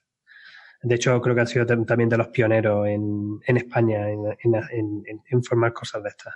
Yo recuerdo que cuando yo todavía no había ni empezado la tesis, o sea, todavía estaba yo terminando mis años de... Había terminado, yo creo que había terminado ya la carrera, estaba por ahí, estaba terminando, entre terminar la carrera e irme a Canarias en la tesis. Yo, yo recuerdo cuando era joven...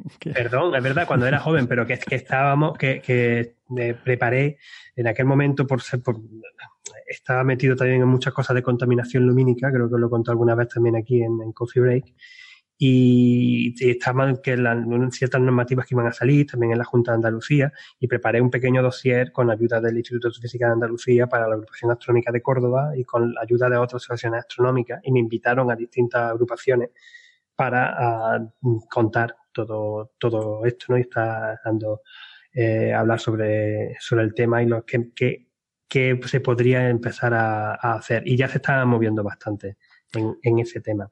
Y como ya, ya, he vuelto, ¿no? Ya ahora mismo tengo 20 minutos delante, por eso ya puedo hablar un poco más. Aprovecha, aprovecha, habla ahora. Como, como he, he estado escuchando de fondo y ciertamente pues yo me reitero en todo lo que habéis estado comentando porque, porque es, una, es, una pena y ya lo hemos vuelto, ya lo hemos dicho también en otros programas, ¿no? Este, la pérdida del cielo estrellado y el, gasto enorme, tan grande, tan grande de, económico que, que supone y, además la contaminación medioambiental que tiene. Y con lo de los LED, esto sería para contarlo también más despacio, habiéndome, habiendo leído y habiéndolo teniendo todos los números para no decir nada, nada, nada mal. Pero hay está habiendo otra vez muchos problemas porque parecía en un principio que iba a ser la solución porque no van a, o sea, no, no gastan mucho menos, por lo que entonces se puede iluminar mucho mejor, más eficiente, pero luego se está dando cuenta de que justamente esto está haciendo llevado a los extremos de lo que estamos viendo en ejemplos como el alumbrado de Navidad en ciudades como Vigo, Málaga o casi todas nuestras ciudades, ¿no? De que como es tan barato poner tanta luz, tan barato entre comillas, porque creo que tenían, en, Vigo decían que, que, se iban a gastar unos 800.000 euros en, en todo esto, en preparar lo de las luces, que es una cantidad de dinero creo que bastante mm. sustanciosa. Claro. Esto, ¿sabes cuál es la solución? Voy, a dejarles aquí esta idea, se la dejo a las agrupaciones astronómicas para que intenten promoverla.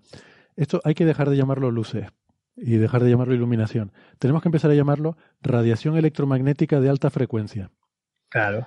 Y además te digo una cosa, no está demostrado que no de cáncer. No, no, no. Eso, eso es lo que quería ver conectado con lo de las luces LED, con que echan, y que bueno, no echan, sino que irradian muchísima cantidad mal de luz azul, que es la que no viene bastante mal no para nosotros, para la flora, para la fauna. Se está viendo montones de efectos de este cambio de LED más blanca azulada, en vez, sustituyendo a las famosas de vapor de sodio de baja presión, que son las mejores, que mm. siguen siendo las mejores para eh, nuestros ojos, para las que menos contaminan y las que eh, cuidan mejor el, medio, el medio ambiente. Además que para astronomía son perfectas, porque son dos líneas, son unas líneas espectrales muy claras que las puedes quitar del medio eh, con filtro, sin ningún problema. Y, entonces, pues claro, es un, es un, efecto más que está empezando a verse, ¿no? De que, que estamos teniendo efectos muy nocivos en la salud de la gente. Sí, porque cuesta más dormir. Lo hemos comentado también en, otro, en otro episodio. Sí, sí, lo hemos comentado. Eh, la luz azul tiene un efecto de mm, que ahora no recuerdo el mecanismo, ¿no? pero tiene que ver con, con la secreción de ciertas hormonas que tiende a, a mantenernos despiertos. Eh, claro. Pero bueno. Que, también lo comentamos, es por el, todos los móviles o dispositivos electrónicos que tienen el modo noche ahora, que son color más cálido, color más, más naranjado, rojizo, precisamente es por eso, para inhibir la producción de... Ay, me, ¿cuál era? por, por otra parte, sí, melatonina, sí. Melatonina, melatonina. Por otra parte, también ahora cuando vayas a conducir a tu casa a las 5 de la mañana después de haber estado toda la noche eh, toda la noche en vela, pues está bien que te pongan luces azules para mantenerte despierto, por lo menos hasta que llegues a tu casa, Ángel. Ya, no, pero bueno, afortunadamente con todo el, tráfico, bueno, el tráfico todavía, un poco suerte todavía me escapo, pero que no, bueno, sí, que ya, ya, además ya casi de día, ya se ve. era broma. Bueno, pues nada, a ver si poco a poco vamos recuperando el interés por las estrellas, ¿no? Porque... Quería añadir una cosa más con respecto a, a, lo de la contaminación lumínica en, en, Vigo. Y que precisamente estos días, pues, bueno, para final de, de, año se va a volver a evaluar la, el sello Starlight que tienen las Islas Fies y al parecer están va a estar bastante, puede estar complicado que lo puedan mantener por la contaminación lumínica que están recibiendo tan fuerte desde Vigo. Mm. Esto lo ha estado comentando recientemente vuestra compañera, Antonia Varela, mm. que es justamente la directora de la Fundación Starlight. Sí. Pues, bueno, pues sería una pena, la verdad. A ver, y es verdad que esas luces de sodio son la solución ideal, pero eh, no sé, yo he oído mucha gente decir que no le gusta porque como es luz monocromática, se ve raro. Sales de noche y no se ve, se ve así como con un color anaranjado y todo es diferentes tonos anaranjados. pero, pero ¿y lo bonito que es eso? Pero se ve mucho mejor y notan mucho mejor los cambios, los contrastes se notan mucho mejor con este tipo de luz que con otras luces tipo más azuladas, más que no te deslumbran. En la cara sí, pero no te producen el deslumbramiento que te suelen, que te pueden causar otro tipo de luces. Sí, puede ser también, sí.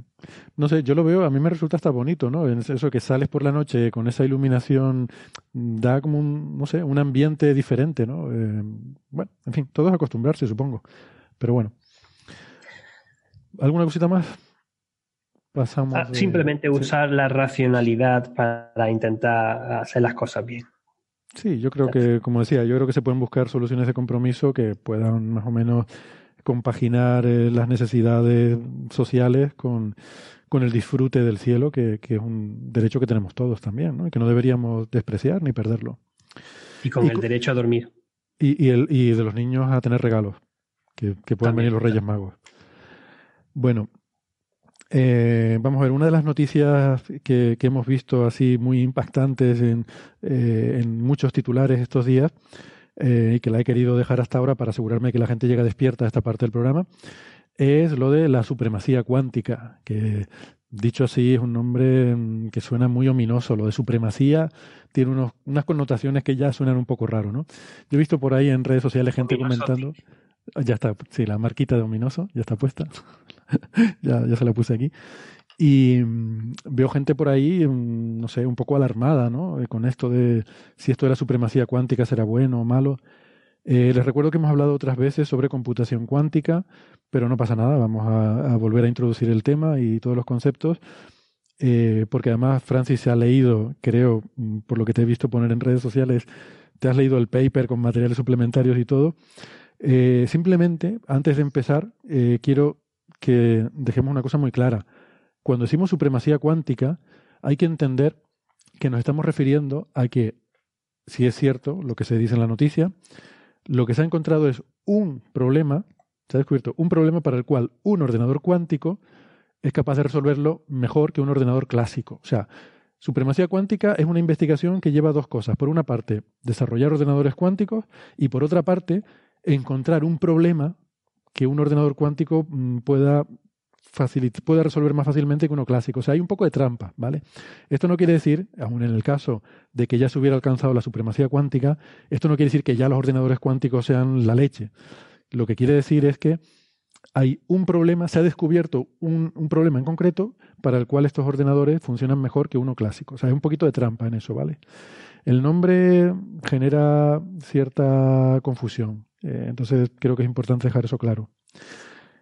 Y luego esto es un poco de salseo, porque realmente lo que hay es una filtración de un preprint que todavía no está publicado, no sabemos si ha pasado la revisión por pares, y que, bueno, se puso en un servidor de la NASA, porque la NASA es parte de, de los coautores de este trabajo, en el que, bueno, por estas políticas de transparencia, ellos sus preprints los ponen ahí. Entonces, durante un tiempo estuvo colgado en ese servidor, luego se quitó.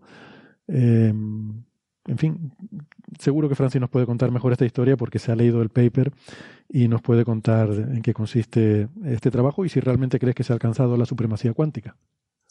Bueno, tú lo has contado muy, muy bien, ¿no? En, lo que acabas de contar, ¿no? Tu resumen ha sido eh, correcto. Eh, en principio, como bien has dicho, la supremacía cuántica es una especie de hito eh, como para que pase la historia, ¿no? Eh, acordaros, por ejemplo, cuando Deep Blue ganó a Kasparov, ¿no? De IBM, ¿no? Eh, IBM no estaba interesado en desarrollar programas de software para jugar al ajedrez, pero eh, quería pasar a la historia como la primera empresa que logra construir un ordenador capaz de vencer al campeón del mundo. ¿no? Entonces, en el campo de la computación cuántica, desde, esto lo introdujo John Preskill, que es un físico teórico de partículas que ahora trabaja en computación cuántica hace muchos años, eh, introdujo el concepto de supremacía cuántica como un hito interesante para la gente que eh, trabaja en computación cuántica, en fabricar ordenadores cuánticos, ¿no? Y como un buen hito Una pregunta, Francis, eh, de esto que estás diciendo, em, o sea, lo de alcanzar la supremacía cuántica es más un reto comercial, publicitario, o, tiene algo de, relevancia científica el decir, o sea, evidentemente es algo por lo que hay que pasar en el desarrollo de estas máquinas, pero es más un, tema publicitario o, tiene algo de sustancia detrás? Bueno, es un reto que propuso John Preskill eh, cuando vio que varias grandes empresas tecnológicas estaban contratando y estaban buscando a, gente especialista en computación cuántica, ¿no? Cuando eh, IBM, eh, Google,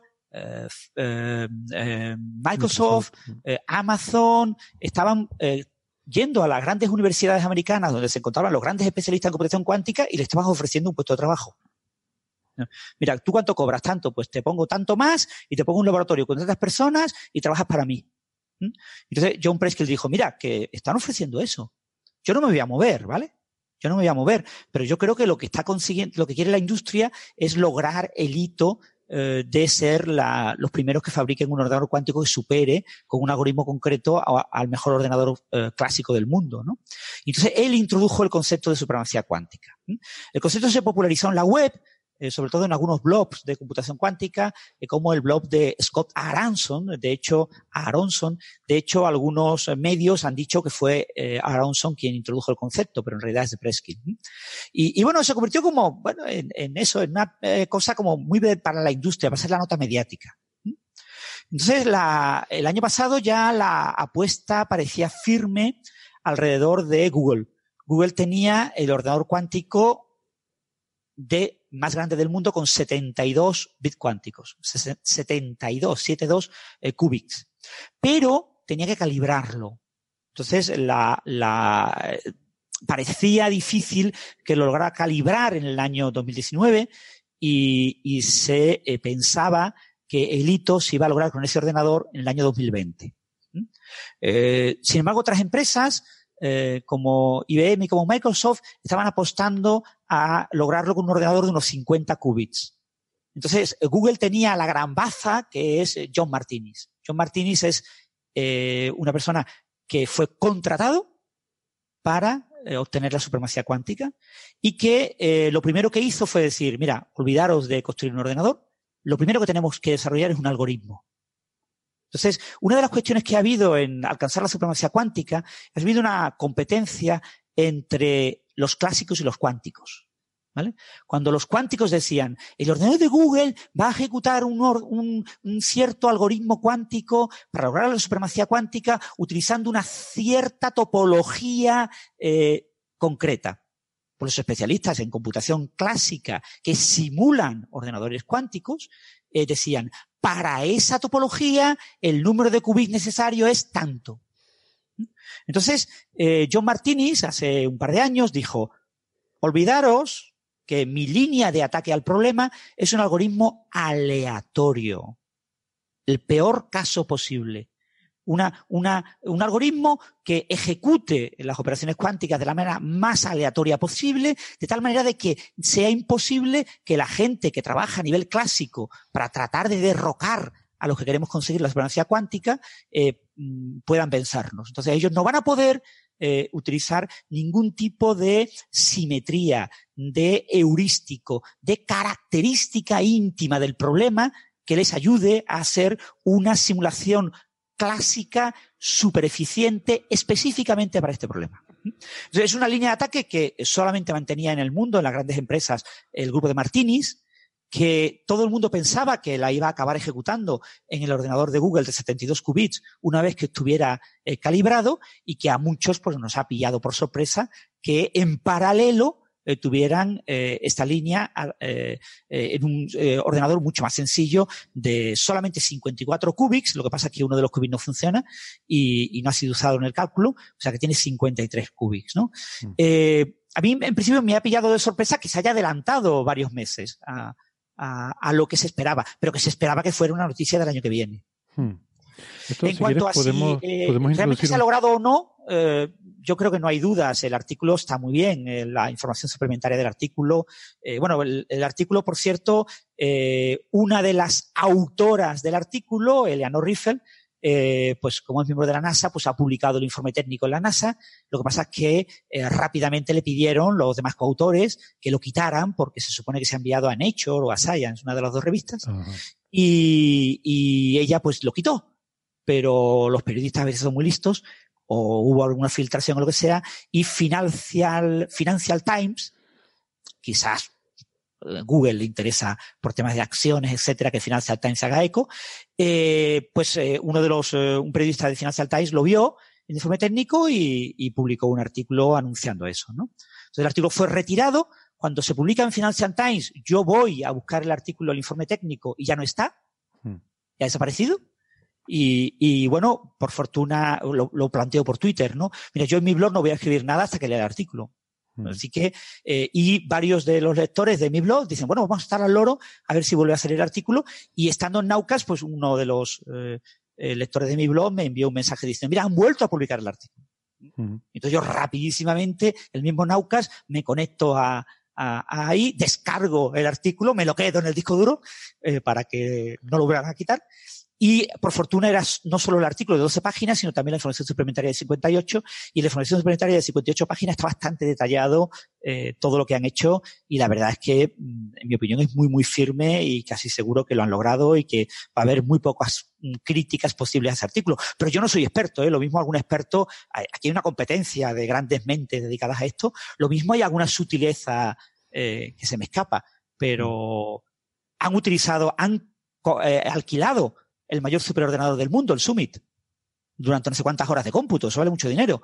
Y han utilizado uno de los ordenadores más grandes de Europa eh, para hacer muchas de las simulaciones. Es decir, los, clásicos, ¿no? o sea, para, para, hacer el cálculo clásico y, y, ver cuánto se tardaría, pues claro, no han llegado a terminarlo, porque por lo que decía aquí, tardaría 10.000 años estos ordenadores en hacer el cálculo. Claro, el, el, em, la idea básica del algoritmo es eh, ejecutas, eh, tienes un, un, grafo, tienes una topología ¿no? de 9 por 6 cubics, pasa que digo que uno de ellos no falla, y lo que tú haces es plantear una serie de eh, operaciones cuánticas sobre esos qubits. Son qubits de tipo transmon. Los qubits de tipo transmon son qubits superconductores en los que tengo eh, una unión Josephson, una unión superconductora, básicamente eh, como un diodo, o como un transistor. Dos materiales superconductores con un aislante en medio una capa pequeña de aislante. Entonces, en los materiales superconductores, la conducción ocurre por parejas de electrones se llaman pares de Cooper, pues hay pares de Cooper que pueden atravesar por efecto túnel el aislante. Entonces, eso genera un, bueno, una unión de Josephson, ¿no? Y, y, y, eso se comporta de manera cuántica porque eh, se cuantiza el flujo magnético a través del, de la pequeña capa de aislante. Entonces, para poder controlar esos qubits y sobre todo para poder acoplar, acoplar dos qubits, tú colocas ese, esa unión Josephson eh, superconductora eh, la colocas acoplada a una cavidad resonante. Y, y para eh, poder excitar modos en esa cavidad resonante necesitas una antena, que en este caso es una línea de transmisión. Una línea de transmisión eh, que eh, responde con una antena, una antena eh, una pequeña línea, como dos líneas de circuito, está un poquito corrugado, pero bueno, básicamente una antena, que responde a microondas. Entonces tú puedes excitar los qubits superconductores con microondas y excitar la cavidad resonante con unas pequeñas, pequeños cambios en tu eh, portadora de microondas. Tiene una portadora del orden de gigahercios, está entre 5 o 7 gigahercios, y eh, modulas, eh, controlas, digamos, el estado del qubit con frecuencias del orden de 40 megahercios, ¿no? De, de ese orden, ¿no? Entonces, puedes acoplar dos qubits, hay unos acopladores, eh, controlados pues, por estas cavidades resonantes. Con lo que tú puedes eh, realizar operaciones cuánticas unarias, un, digamos, alterar un único qubit, o binarias, eh, alterar dos qubits. No puedes hacer operaciones ternarias. mucha gente pensaba que la supremacía cuántica se lograría con operaciones ternarias.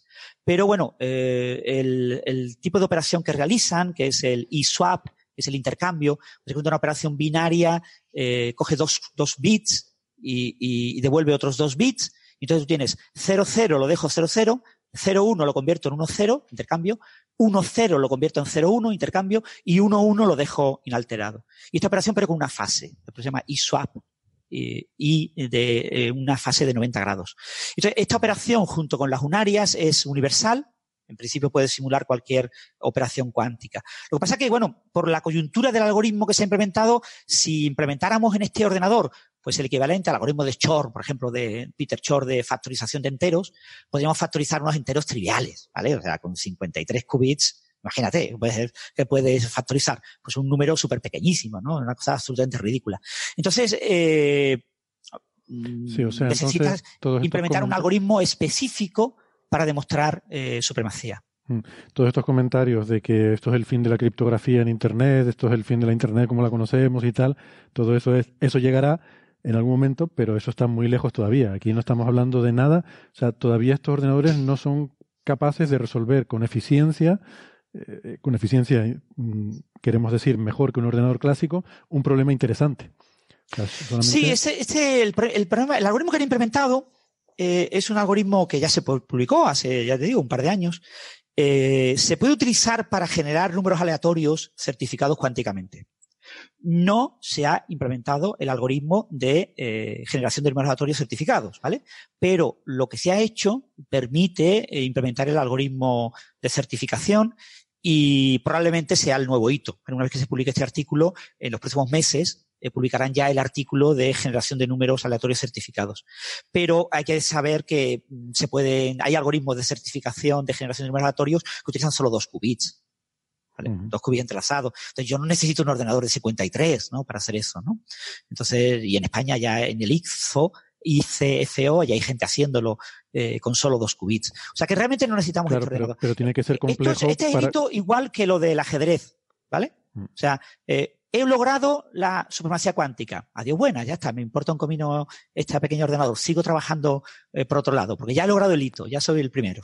Sí, sí, claro, a eso me refiero. No, que eh, está bien que lo puedas hacer con dos qubits, pero tiene que ser suficientemente complejo para que le sea difícil al ordenador clásico. O sea, tienes que hacerlo tienes que hacerlo que tu ordenador cuántico lo pueda, lo pueda, le sea sencillo para resolver, pero que sea muy complicado para el clásico, ¿no?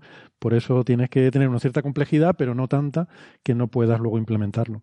Sí, y ya te digo, el algoritmo implementado es muy sencillo, básicamente es elegir aleatoriamente eh, sobre cada uno de los, de los qubits del ordenador una operación unaria aleatoria. Es decir, la, la, primera operación que aplicas es completamente aleatoria. Esto es lo que hace complicado de simular en un ordenador eh, clásico esto, porque no sabes qué resultado va a dar y, y entonces tienes que simular todas las posibilidades.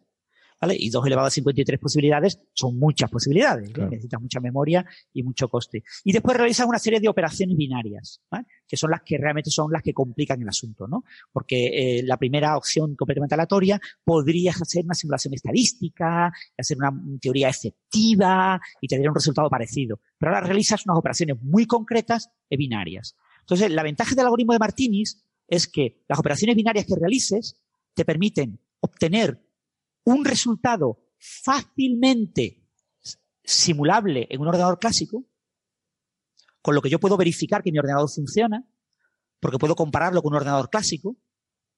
Sí, es un superordenador, ¿vale? No es el ordenador PC, del PC de tu casa, pero en un superordenador, en tiempos de una hora o así, se puede simular eh, eh, bajo ciertas circunstancias, pero también puedo construir una serie de operaciones eh, que ya no son simulables en un ordenador clásico de manera eficiente.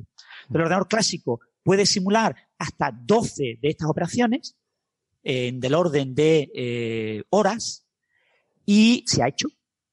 Se ha hecho para comprobar que, que, funciona, pero es que en el ordenador cuántico yo puedo hacerlo unas 20 operaciones. Y eh, haciendo 20 operaciones se requiere un tiempo estimado, extrapolando el tiempo medido eh, para hacerlo con 12 operaciones, eh, de unos 10.000 años. Claro. En el mayor superordenador del mundo ahora mismo, el SAMBIT, que está en el Oak Ridge eh, Laboratory, el National Laboratory en Estados Unidos, ¿no? Entonces, eh, y que no será el mayor superordenador del mundo dentro de un, mm, seis meses o, o, así, pero no importa. Pero claro, son 10.000 años. Eh, el nuevo mayor superordenador del mundo eh, será probablemente pues dos veces más rápido que el actual, no 10.000 veces más. Claro, claro. Eh... Entonces, eh, esto es un problema interesante, eh, pero ya digo, es un hito para eh, resolver y olvidártelo. Y en cuanto a lo que comentaba Héctor del tema del cifrado, bueno, que a nuestros oyentes les quede muy claro, ¿vale? Eh, hoy en día una clave típica de cifrado en Internet, un, un protocolo de clave privada, clave pública y privada, eh, pues trabaja con claves del orden de 1024 bits. 2048. Si quiero mucha seguridad, 4096. Para 1024 bits, para factorizar esos números eh, biprimos, que son un producto de dos primos, con ese tamaño, eh, requiero un ordenador cuántico en el algoritmo de Peter Shor que tenga un tamaño comparable. Es decir, necesito pues del orden de eh, 1024 más un pequeño factor que puede ser del orden de 10, ¿vale? Pues unos 10.000 qubits. Qubit. Pues. Pero si el ordenador funciona a la perfección, pero los ordenadores cuánticos tienen ruido, tienen problemas, tienen incoherencia, tengo que meter eh, algoritmos de corrección, corrección de, errores. de, errores. Los algoritmos de corrección de errores, como mínimo, te multiplican por un factor también comparable. Eh, 3, 10, ¿vale? O sea, que ya estamos poniendo un número entre, mm, pongamos 10.000 y 100.000 qubits hmm. para descifrar una clave de 1024. Ahora mismo estamos trabajando con 50. Hace 20 años estábamos trabajando con 5. En 20 años hemos pasado de 5 qubits a 50 qubits. Para pasar a 5.000 qubits necesitamos unas 3 décadas. Claro. Para pasar a 50.000 qubits, pongamos unas 4 décadas. Es decir, como muy pronto, sobre 2060, sobre 2070, eh, podremos estar hablando de un ordenador capaz de descifrar una clave de 1024 bits. Pero es que con las nuevas, eh, el, el, el, lo que llaman la nueva, la eh, nueva generación de Internet, eh, todas las nuevas tecnologías, etcétera, dentro de 40 años la Internet será súper rápida y mis claves serán mucho más grandes. Sí. Y por otro lado, que sepan todos nuestros oyentes, creo que lo hemos comentado ya en algún programa, que ya existen protocolos de cifrado post-cuántico. Post-cuántico significa que a día de hoy nadie sabe cómo implementar un algoritmo cuántico capaz de descifrar ese código. No que no exista, ¿vale? O sea, las demostraciones en, esto son muy complicadas, ¿vale? Pero eh, no existe ningún algoritmo conocido capaz de descifrar un algoritmo postcuántico. ¿Por qué no se usan ahora mismo ordenadores eh, algoritmos postcuánticos? Que están publicados, ¿eh? Y que Google, de hecho, utilizó eh, de manera mm, provisional, de manera tentativa, durante varios meses, hace unos años. Pues sencillamente porque no es necesario. Son algoritmos mucho más costosos, y, hoy usamos los algoritmos mm, que sí pueden ser, digamos, descifrados, eh, criptoanalizados por un ordenador cuántico futuro. Pero en el momento en el que haya algún tipo de indicio de que alguien puede tener un ordenador eh, cuántico capaz de descifrar claves, en una hora cambio todos los algoritmos descifrados por postcuánticos y ya mm, seguridad absoluta. ¿Vale? Esto será un nuevo efecto 2000 si quieres, ¿vale? Un efecto 2000 de estos que montarán toda la movida. Uy, vamos a hacer el cambio el 7 de agosto de 2032, que todo el mundo sepa que va a venir el apocalipsis. Pues no va a pasar nada, ¿vale? Eso se van a cambiar los algoritmos. Sí, sí, por eso que la gente, si ven por ahí noticias así un poco alarmistas con esto de que es el fin de la criptografía en Internet o estas cosas, porque tranquilos, que no, que todavía queda muchísimo y que incluso, bueno, eso, cuando ese momento pase, pues ya hay medidas que sabemos lo que sabemos lo que es lo que hay que hacer y, y bueno, pues costará más o menos, pero se hace y ya está, ¿no? Eh, me ha hecho gracia escuchar lo del efecto 2000, hacía tiempo que no pensaba. sí. he sonreído, pero como tenía, no tenía el micrófono, no lo había vuelto a conectar, no se me ha escuchado. Sí, hay una cosa también que quería... Que quería... Perdona Ángel, ¿cómo? Otra alerta viejuna. Otra alerta viejuna. Oye, es verdad, ¿no? Que no puse alerta viejuna. Venga.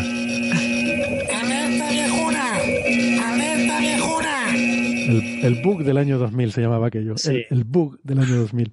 Oye, pero, te quería preguntar... va, a ser, es un hito, ¿vale? O sea, yo creo que va a ser muy difícil que, sea mentira lo que han publicado. Ya digo, yo no soy experto, ¿eh? O sea, yo, eh, hombre, he leído libros, etcétera, pero que hay muchísima sutileza, muchísimos detalles técnicos que hay que comprobar, ¿no? Y que como todo avance científico, si nadie lo repite, tenemos que tenerlo siempre eh, con alfileres, ¿vale? O sea, mm. Que alguien haga algo, observe algo, alguien observe una nueva tipo de supernova, hasta que no haya una segunda observación, eso queda siempre entre comillas, ¿vale? Mm. Pero en principio parece bastante firme y sobre todo porque Martínez lo prometió. O sea, dijo, voy a usar este algoritmo. Eh, ya digo, yo pensaba, y creo que mucha gente pensábamos, que lo iba a implementar en el ordenador de 72 qubits. Y lo que nos ha sorprendido es que lo haya implementado en este de 53, que eh, Sycamore se llama. Eh, pero, eh, salvo por ese detalle, eh, esto es perfectamente razonable y parece muy, muy razonable. Y después recordar también a los oyentes que esto, esto funciona a 10, por debajo de 10 milikelvin. Mm. Que uno de los puntos clave de por qué estamos avanzando en el número de qubits, entre hace 20 años que se trabajaba a 2 o 3 Kelvin, a temperaturas del helio líquido, y ahora que se está trabajando a escala de milikelvin, eh, es posible que conforme multiplicamos por 10 el número de qubits, haya que dividir por 10 la temperatura. Y eso genera una enorme cantidad de problemas que hay que resolver y que todavía no sabemos resolver, ¿no? O sea que los ordenadores cuánticos están avanzando. Esto es un granito, pasará a la historia. Eh, Google vuelve a, culminar algo que, bueno, pues IBM, Microsoft, etc., lo lograrán probablemente el año que viene y ya no serán los primeros, serán los segundos, los terceros, pero eh, que, sepan que esto es un tema que vamos avanzando, pero vamos poquito a poco, ¿eh? Hmm. Cuando Francis habla de Kelvin, está hablando de grados por encima del cero absoluto. O sea, 2, 3 Kelvin son grados por encima del cero absoluto. Kelvin, que es el, cómo funcionan estos ordenadores, pues es eso, milésimas de grado por encima del cero absoluto. Es que dicho así, suena muy fuerte. Quería preguntarte, Francis, porque leyendo tu blog, eh, como creo que debería ser todo el mundo, he visto que eh, hablas de que además del tema de la supremacía cuántica, que básicamente es eso, plantar ahí la pica en Flandes, que había un tema eh, científico que te había parecido interesante, que es esta definición de eh, entropía cruzada. Eh, una especie de definición de cuantitud, de, cuánto de cuántico, cuán, cuántico es algo, ¿no? Sí, es una, es una medida curiosa porque básicamente, bueno, es la, es una medida de benchmarking. Benchmarking son medidas que me permiten garantizar algo ¿no? en informática. ¿no? Entonces, es una medida de cuanticidad para algoritmos de tipo aleatorio. Eh, esto es muy interesante, solo para este tipo de algoritmos, ¿eh? o sea, no mide la cuanticidad de cualquier tipo de algoritmo cuántico, ni nada por el estilo. Hay otras medidas, las entropías de von Neumann, eh, las entropías de entrelazamiento, hay otras medidas para eso. Lo que pasa es que en general las medidas eh, de cuanticidad de algoritmos cuánticos son bastante complicadas de ejecutar y, y requieren una amplia estadística de la funcionalidad del propio algoritmo. Entonces, esta medida eh, tiene la ventaja de que se basa básicamente en las probabilidades observadas y, y, para un algoritmo básicamente que sea de este tipo, es decir, que sea un algoritmo fundamentalmente aleatorio, que ejecuta operaciones en orden aleatorio sobre un estado inicial generado con bastante aleatoriedad, es una medida bastante razonable y nos permite distinguir entre un comportamiento estadístico cuántico y un comportamiento estadístico clásico.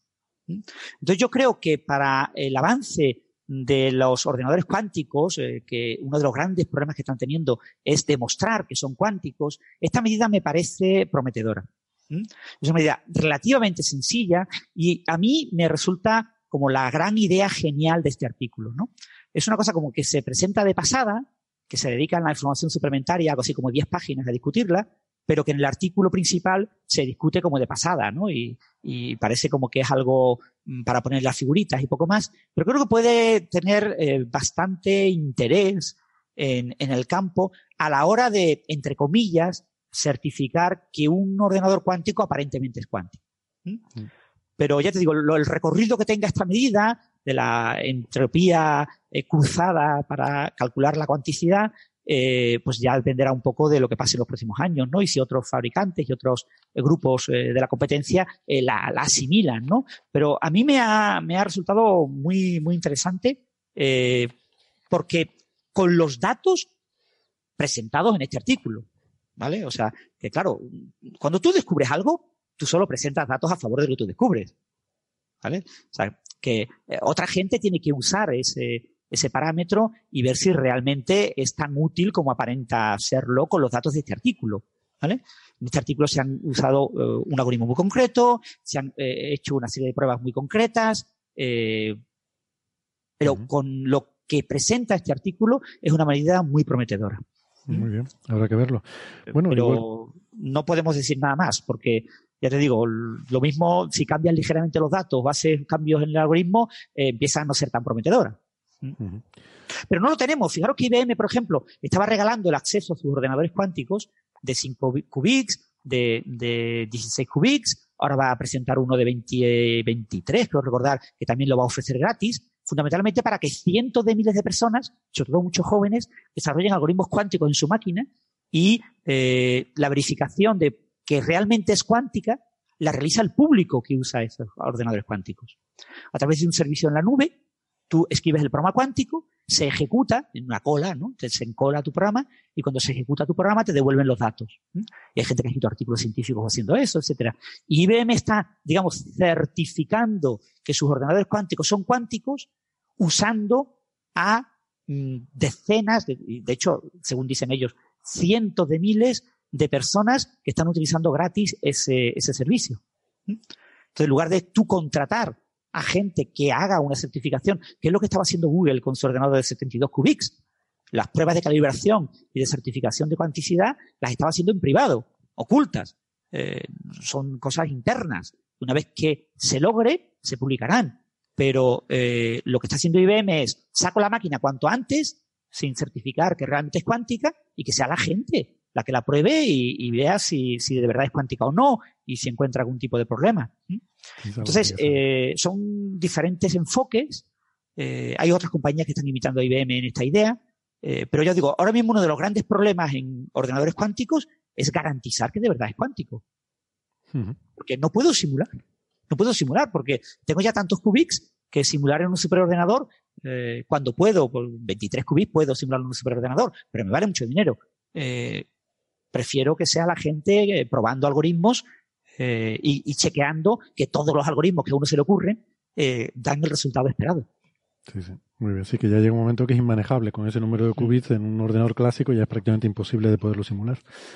Em, vale, pues nada, a ver qué pasa con esto y veremos qué dice la competencia. Igual que Francis ha tenido ocasión de conseguir una copia eh, así un poco truculenta del artículo, pues supongo que los competidores ya la tendrán también y estarán revisándola igual. Y si no ha salido nadie diciendo está todo mal, debe ser que, bueno, que por lo menos ese artículo no, no parece que la hayan encontrado. Sí. Eh, Yo digo, cuando esto se espera, o sea, oficialmente no se sabe, ¿no? Pero eh, se espera que se haya enviado a Science o a Nature. Entonces, en el momento en que se publique, pues habrá un revuelo mediático terrible y, y bueno, y, y habrá que ver qué cambios introduce la revisión por pares en este artículo, qué temas se matizan, eh, cómo cambian las figuras. Eso puede ser muy interesante, ¿no? Yo creo que aquí... hay algo más que un embargo de Science y Nature porque eh, el embargo no afecta a comunicaciones científicas. Que de hecho hay discusión sobre si Archive, eh, si se pueden o no subir preprints a Archive.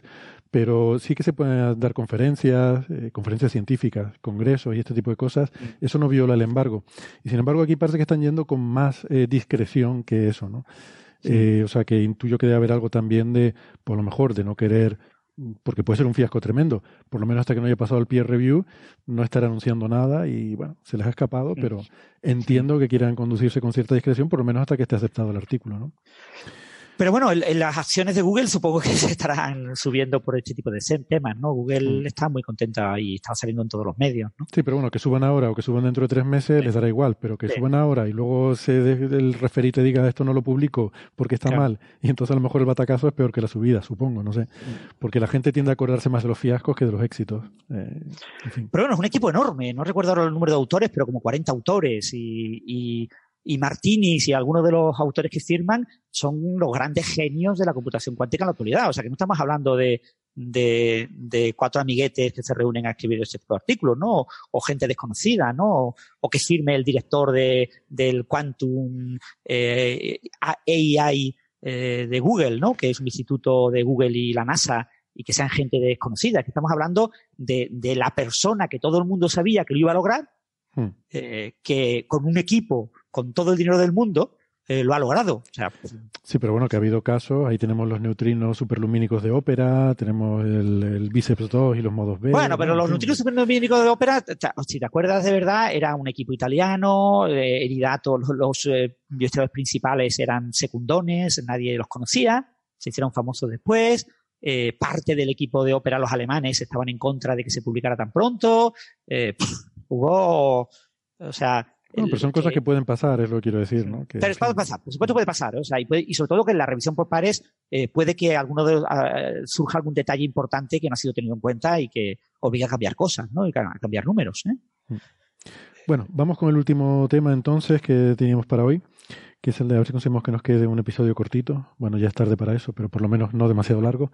Um, que es un tema de esos bonitos porque involucra mucho de ciencia ciudadana eh, y de hecho, a lo mejor Ángel nos puede contar sobre eso porque Ángel, eres coautor de este paper y aprovechando que todavía estás despierto, eh, se titula Planet Hunters Test 1. Eh, o sea, Planet Hunters es este grupo, si recuerdan, de mm, este grupo de, de, aficionados que se dedican inicialmente en los datos de Kepler, se dedicaron a buscar planetas, fueron los que encontraron la estrella de Tabi, eh, creo que también en el artículo de la estrella de Tabi llevaba ese título, ¿no? Planet Hunters. Pues ahora Planet Hunters están mirando también los datos de TESS, que es el, esta misión también de buscar exoplanetas, que es un poco el, el que viene después de Kepler. Tabi es la sexta autora del artículo. Tabi también es, es coautora del artículo, efectivamente, Tabi Boyayan. Y, eh, porque de hecho, bueno, creo que Tabi, por lo menos en el caso anterior, era un poco la que coordinaba eh, este grupo. Y hablan de TOI 813b, ya le hemos dicho que TOI es Test Object of Interest, eh, bueno, son los objetos que estudia TESS. Una eh, subgigante que hospeda un planeta de tamaño Saturno eh, que transita con una órbita de 84 días. Es un poco la traducción del título. Y pues nada, que han encontrado un planeta en datos de TESS. Bueno, evidentemente TESS está encontrando muchos, pero este ha sido encontrado por esta colaboración ciudadana, que es la razón por la que lo destacamos. Y bueno, Ángel está metido en esa colaboración. No sé si Ángel te pilla ahora trabajando o tienes un momentillo para. Ya justamente cuando estaba, pero bueno, lo puedo, puedo empezar a, comentarlo. En verdad, tú ya has dicho las grandes partes, lo, lo grandes. Thank you. Estamos otra vez. Em, eh, ¿Qué estoy diciendo? Si, quieres, yo me enrollo un poco más y tú vas a trabajar y. No, no, no, no, no, ya está. Solamente tengo que dar el botoncito ahora cuando haga el ruidito ese, la alarma, que es que ha terminado de leer la CCD y puedo empezar la siguiente exposición.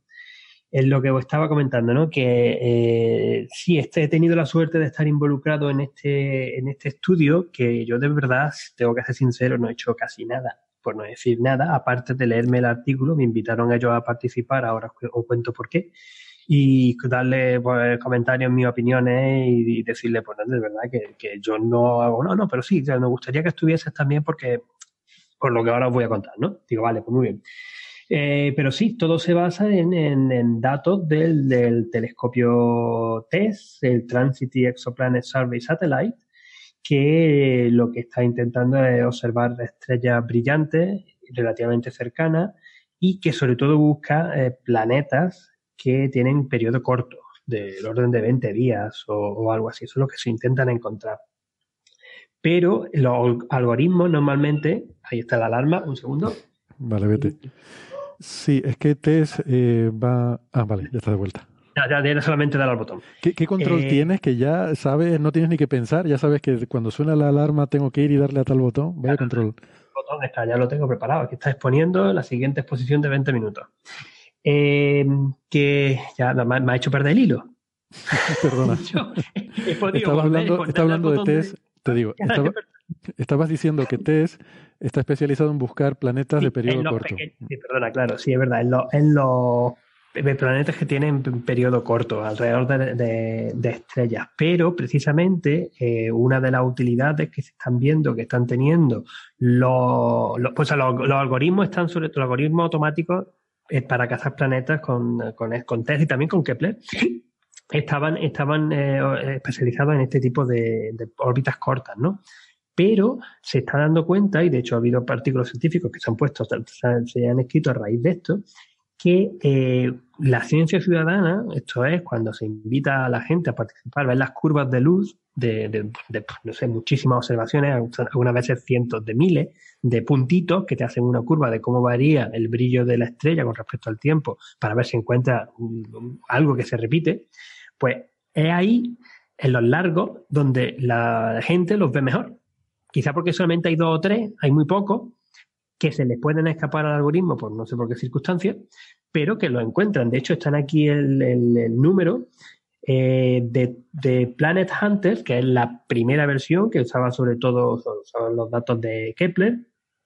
Eh, eh, Planet Hunter, la ciencia ciudadana, los candidatos, la gente que, buscaba estos cuerpos, encontraban que el 50% de los planetas que se descubrían con periodos largos de más de 600 días, el 50%, la mitad, los descubrían los científicos ciudadanos, no los, algoritmos, no los, no los algoritmos automáticos. Con Kepler. Y es, algo lo mismo que ha pasado con este descubrimiento, en este caso, con TOI 813b, porque se trata de... Te puedo comentar una cosa, creo que eso eh, se debe a que los algoritmos tienen sus criterios para definir lo que es un tránsito de un planeta o no, y un criterio importante es que se repita. Eh, entonces, ellos eh, le dan mucha importancia a que haya repeticiones, porque si no podría ser una mancha de la estrella, podría ser eh, algún otro efecto. Entonces, una de las cosas importantes para estar seguros de que algo es un planeta es que se tiene que repetir periódicamente. Entonces, los algoritmos llevan implementado el criterio de repeticiones periódicas como algo muy importante. Si es lo que he intentado medio decir antes, ¿no? De que, eso al ojo humano quizás le cuesta, si se repite muchas veces, le cuesta verlo, pero si solamente hay unos pocos, dos, tres, cuatro, eh, los ves más fácilmente, los detecta. El ojo humano los detecta en principio más fácilmente, pero claro, como muy bien dicho, necesitan mucho para confirmarlo con los, con los métodos automáticos.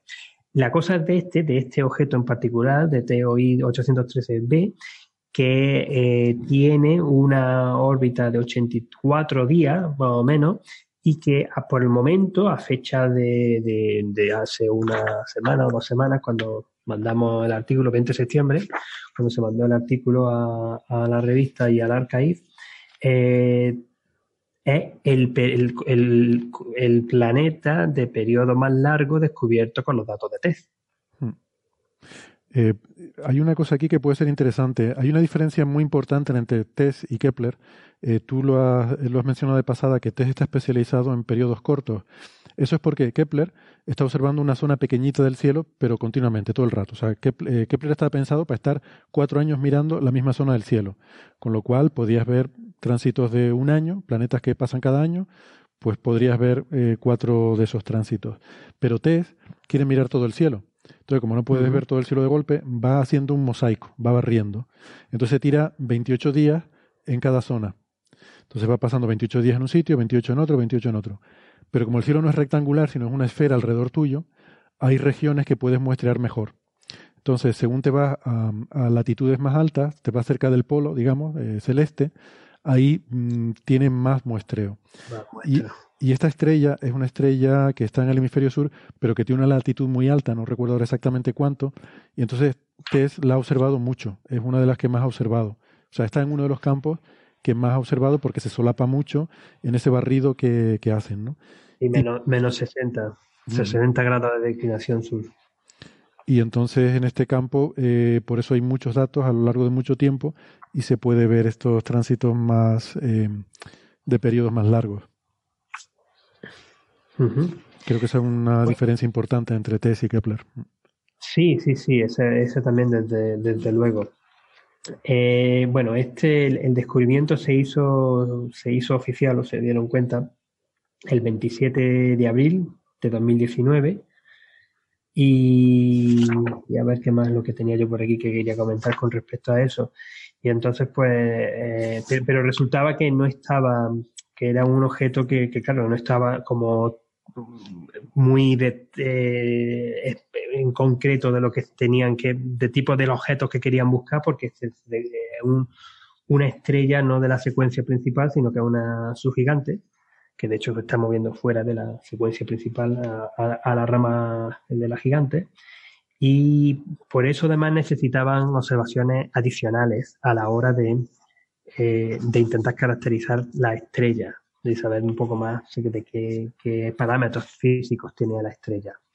Y aquí es cuando entro yo un poco en juego. Bueno, entro en juego en dos cosas. Primero, eh, yo me puse, eh, yo estaba ya en contacto con esta gente eh, desde hace ya dos o tres años, desde cuando fue en eh, marzo de 2017, cuando tuvimos el primer evento de este de Stargazing ABC, ABC es la cadena pública de televisión australiana, en el observatorio de Silent Spring, con Brian Cox, un, fenómeno de tres días, tres programas especiales que se hacen en el observatorio, de una hora en horario prime time, que he contado alguna vez, eh, eh, algunos de estos, estos, estos programas muy mediáticos aquí en Australia, con, mucha aceptación, y que en el primera, primera edición, que fue la 2017, eh, vino y conocí yo en persona a Chris Linton, que es uno de los también de los coautores y uno de los creadores de todo esto, de estos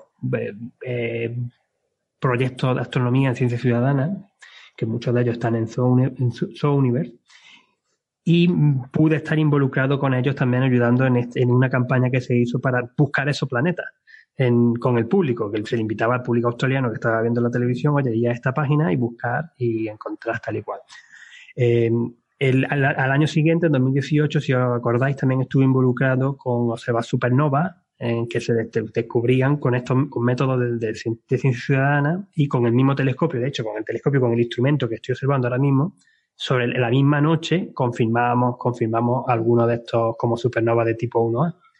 Pues entonces a partir de ahí pues he estado en colaboración con ellos en, alguna, en algunas cosas y como saben que tenemos relativamente fácil acceso a los telescopios, tanto el ángulo australiano como al 2,3 metros ANU, que es el otro telescopio grande que está en el observatorio de Silent Spring, pues nos contactaron. Nos contactaron diciendo, oye, ¿podéis intentar tomar un espectro de esta estrella?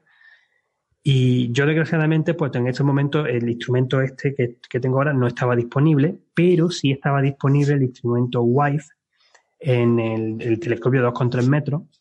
Y ahí sí fueron mis compañeros de, de la Universidad Autónoma Australiana los que sí consiguieron unas observaciones. O sea, por eso yo no hice nada. Yo en principio no hice nada porque no pude ofrecer nada. Pero como ya me conocían y están, pues me dijeron, pues mira, si, si quieres, pues te, invitamos a, también a ser parte del estudio. Digo, bueno, pues yo encantado, yo siempre, siempre he querido estar en un paper de exoplaneta.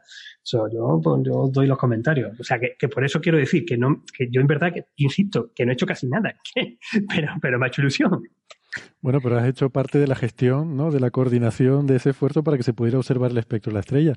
Sí, eso sí, eso sí es verdad. Y ahora puedo dar también los resultados, ¿no? Porque además, simplemente, con, como una estrella relativamente brillante, en verdad los espectros eran de dos minutos. Los espectros de dos minutos ya tiene ahí cantidad de fotones suficientes como para sacar con muy buen detalle, pues, eh, la, temperatura efectiva de la estrella, la superficial, la gravedad superficial, la abundancia, o sea, la, metalicidad de, la estrella, la cantidad de metales y, todos esos parámetros que luego han servido mejor. También se han conseguido no solamente observaciones con este, con este instrumento, con WIFE en el telescopio de 2,3 metros de la, del ANU, de la, de la Universidad Nacional Australiana, sino con el famoso HARPS, que es otro de los instrumentos estos que se hacen para la casa de exoplaneta, que está en el telescopio de 3,6 metros ESO, del Observatorio de la Silla en Chile. Y con eso sí tenía ese, una ese, perdón, ese HARPS Sur, porque luego hay un HARPS, Norte, que es el que está en La Palma.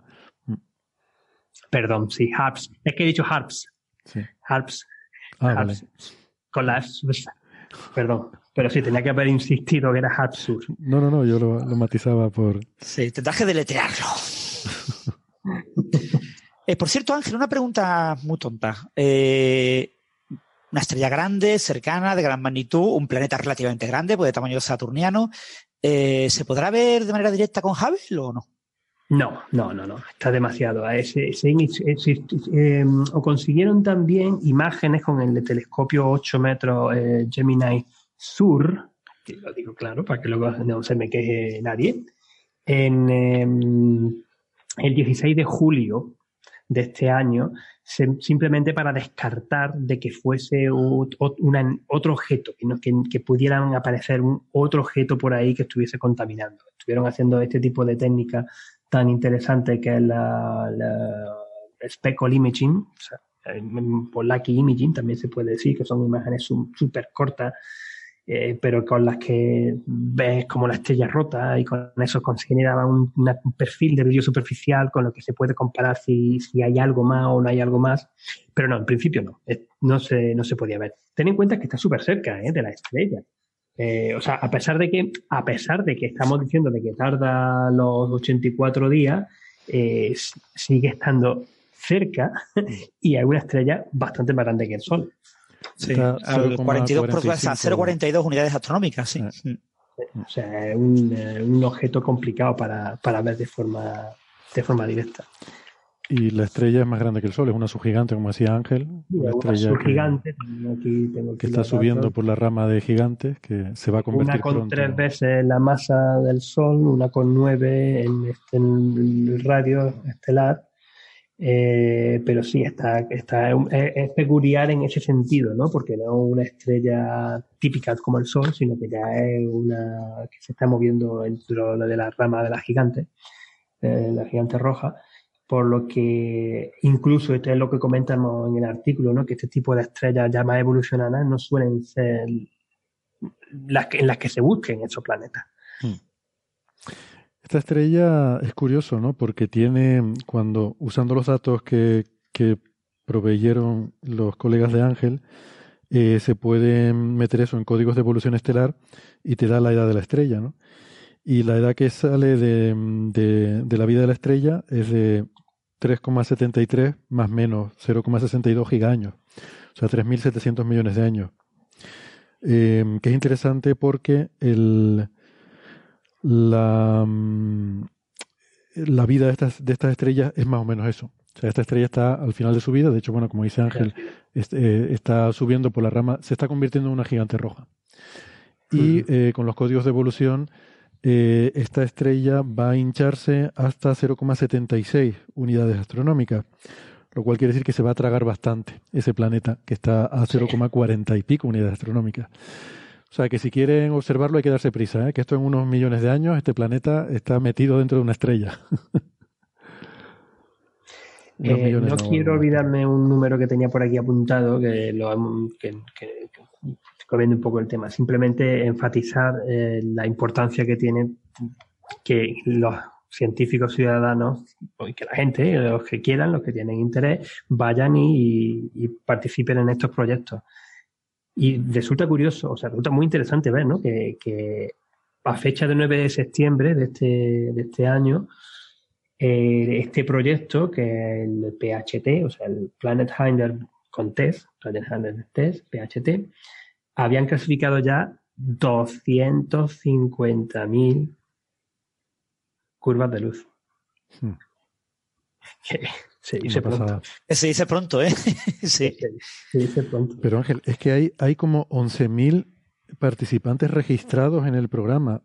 Esto está, por cierto, por si alguien tiene interés, esto está en el Su Universe, ya lo mencionó antes Ángel, que es una web, Zooniverse, eh, lo pueden buscar en Google es una página web en la que pueden ir y si quieren, sin registrarse ni nada, sino directamente en la web, se pueden poner a ayudar, a colaborar. Que eso es otra. Son 100.000 registrados. Son 100.000 registrados. Mucha gente que no se registra, pero allí pues hace, participa. Algunos echan unos minutos, pero hay mucha gente que de verdad que se tira horas y se bajan los datos y hacen cosas con ellos en, sus ordenadores.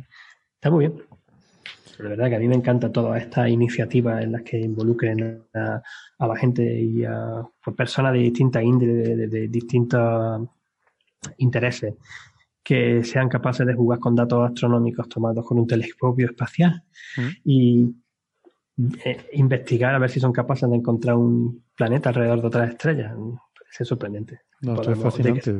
Si esto lo hubiéramos tenido nosotros de jovencitos, ¿no? De pequeños, haber tenido la posibilidad esta, ir a una página web donde puedes ir a intentar descubrir planetas, imagínate que, Qué ilusión. Es, el avance, es el avance de la tecnología. Os voy a contar otro pequeña, ya que estamos ya de madrugada a esta hora, otra pequeña mm, reflexión que he tenido entre confesiones, hoy. Confesiones de madrugada. Confesiones de madrugada, no. Em, o, estoy, como digo, estoy llevo unos cuantos días, unas cuantas noches trabajando aquí en el telescopio anglo-australiano remotamente, diseccionando galaxias enanas y de galaxias con mucha información estelar, de las que a mí me gustan. Eh, para los cuales ya también tengo los mapas en radio y todo eso. Está muy chulo mi proyecto. Otro día os lo cuento. Eh, pero ayer de madrugada, uno de mis últimos objetos ya por simple curiosidad fue volver a observar la primera galaxia que yo observé con el telescopio William Herschel cuando estaba empezando a hacer la tesis. Hace ya unos cuantos años. Y la, mi reflexión no es volverla a observar. Las técnicas han cambiado mucho. Esto es con espectroscopía 3D, aquello era con espectro, espectroscopía de rendija larga. Yo me acuerdo, me acuerdo que necesité que para simplemente el espectro de dos tres, de, dos galaxias, porque se acaba de espectros individuales, eran dos espectros los que yo conseguía, pero me tiré meses hasta de conseguir sacar eso bien. Y con la técnica que tenemos ahora, no solamente tengo a la vez no dos, tengo mil espectros a la vez que pulso un par de botoncitos y en 10 minutos los tengo todo bien preparado y reducido, para listo para analizar. Hmm. Entonces tuve esa pequeña así momentos de, reflexión, de decir, wow, cómo han cambiado las cosas simplemente en esto, ¿no? En 15, en menos de 20 años. y esta misma reflexión se la comentaba, hoy he grabado también la sesión de astronomía para principiantes para Radio SBS en Australia y le comentaba precisamente el, esto, ¿no? De eh, cómo lo, vamos viendo, los avances tecnológicos, cómo nos están ayudando cosas que hace poco eran laboriosas, necesitaba un montón de tiempo y de esfuerzo para conseguir algo, ahora no solamente hago eso, sino lo hago dos órdenes de magnitud más.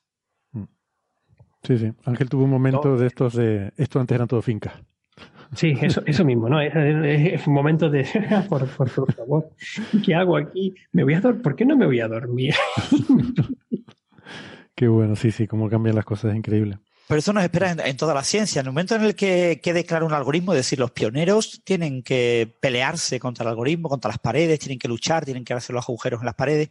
Pero una vez que se domine un algoritmo, es fácil, entre comillas, el automatizarlo, requiere una serie de años el dominar, el, garantizar que la automatización es la adecuada, y una vez que lo has automatizado, es eh, poner el turbo e ir como un Fórmula 1 y todo se exagera. sorprendente. Yo me acuerdo, o sea, de verdad, usando IRAF, o sea, este programa que tenemos para reducción de datos astronómicos algunas veces, yendo línea por línea, una cosa, otra cosa, hay que funciona, hay que no, hay que cambiar el parámetro, que no sé qué. Y ahora yo mismo me he sido capaz de desarrollar mi código en Python hola Python, que, lo hace todo, que lo hace absolutamente todo y que me da los resultados eh, súper bien. Que de hecho es de lo, por lo que también estoy un poco desaparecido en los últimos tiempos, porque estoy eh, a ver si lo dejo ya bien finiquitado y escribo el artículo sobre el, dichoso código y me pongo a sacar de las 70 galaxias que he observado ya con este instrumento, empiezo a sacar datos científicos de una santa vez. Muy bien. Esto de Planet Hunters es una demostración estupenda de lo bien que funcionan las redes neuronales para, en este caso, para la detección de exoplanetas. Estamos hablando de redes, natural, redes neuronales naturales, pero, pero funciona. Pero eh, fíjate que ahora mismo eh, es relevante el papel de la ciencia ciudadana, ¿no? De esas redes neuronales naturales en este tipo de labor, pero que puede que dentro de 10 años eh, sea una red neuronal de verdad artificial y, que simule a millones y millones de, de planes hunters. Sí, sí, sí. Sí, es cierto, claro. Bueno, pues, pues muy bien. Es una, es una reflexión interesante con la que, podemos usarla para ir, ya concluyendo este, este programa, ¿no? Poniendo el lacito. No sé si quieren añadir alguna cosa más. Ángel, eh, no sé si podrás decirlo o no. Estás estudiando una galaxia. Eh, ¿Puedes decirnos algo o no puedes decirnos ah, nada? Sí, perdona, es que, me, he emocionado y justamente ahora me toca cambiar y no he calculado el siguiente offset. Entonces pues, me he quedado. No, tranquilo, sigue trabajando, perdona, perdona. Hacemos tiempo. Sí, sí, si, me, si me dais un minuto y medio, dos minutos, o, te respondo muy, muy contento a ello. Pero es que necesito cambiar el de offset y tendré 20 minutos libres. Vete a cambiar el campo entonces. Sí. Pues.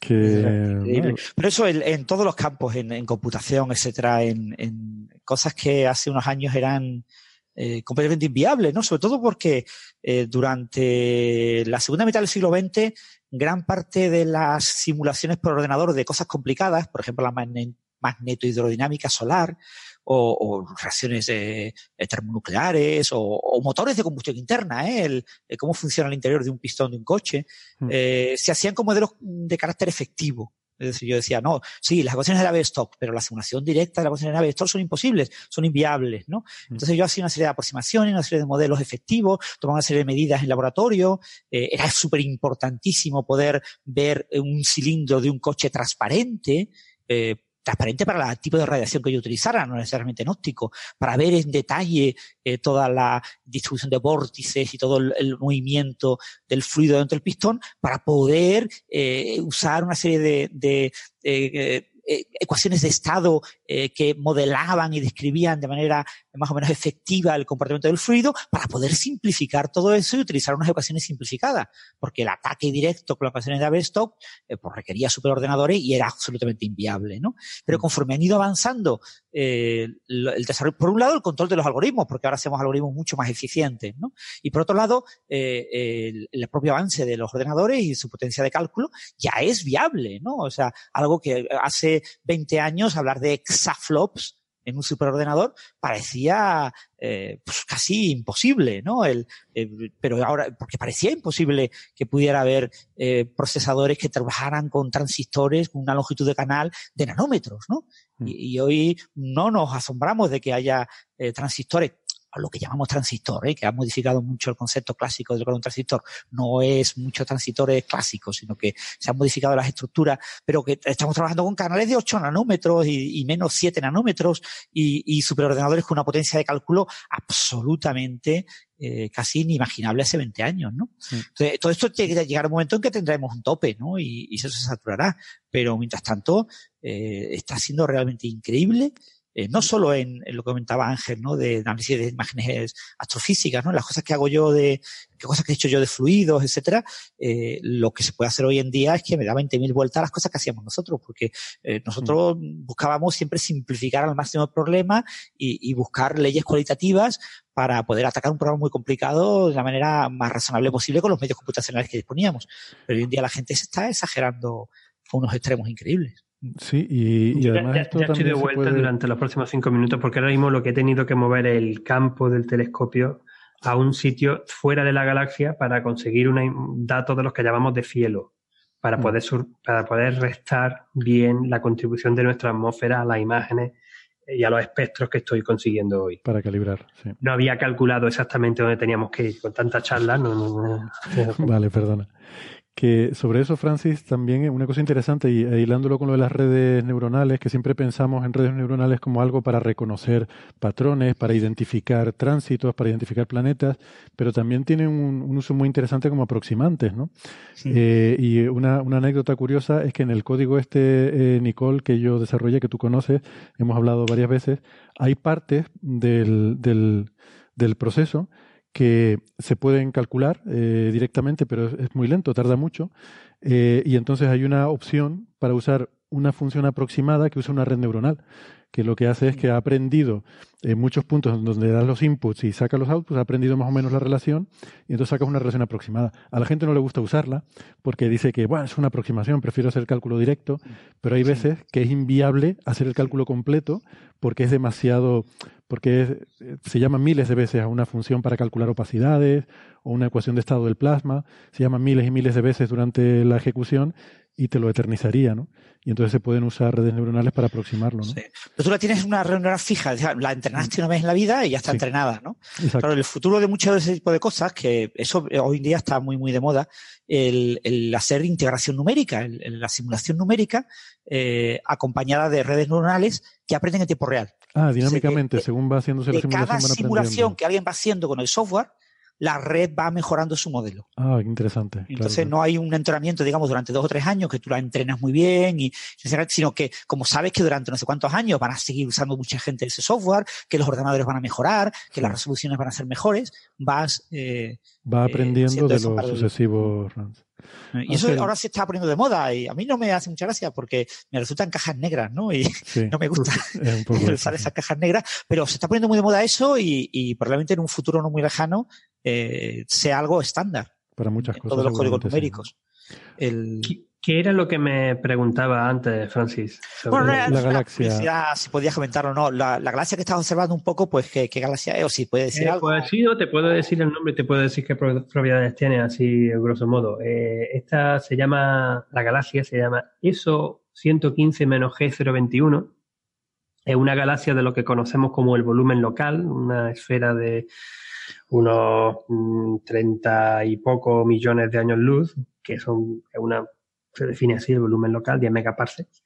Y es un objeto bastante curioso porque lo vemos un poco inclinado. por cierto, para los oyentes, por cierto, Ángel, para los oyentes, la distancia entre Andrómeda y la Vía Láctea es, son 800.000, 0,8 megaparsecs. Estamos hablando de 10 megaparsecs. 10 veces, una 12 veces. Por eso intenté hacer la analogía rápida así con, con, eh, más o menos, ¿no? Más o menos.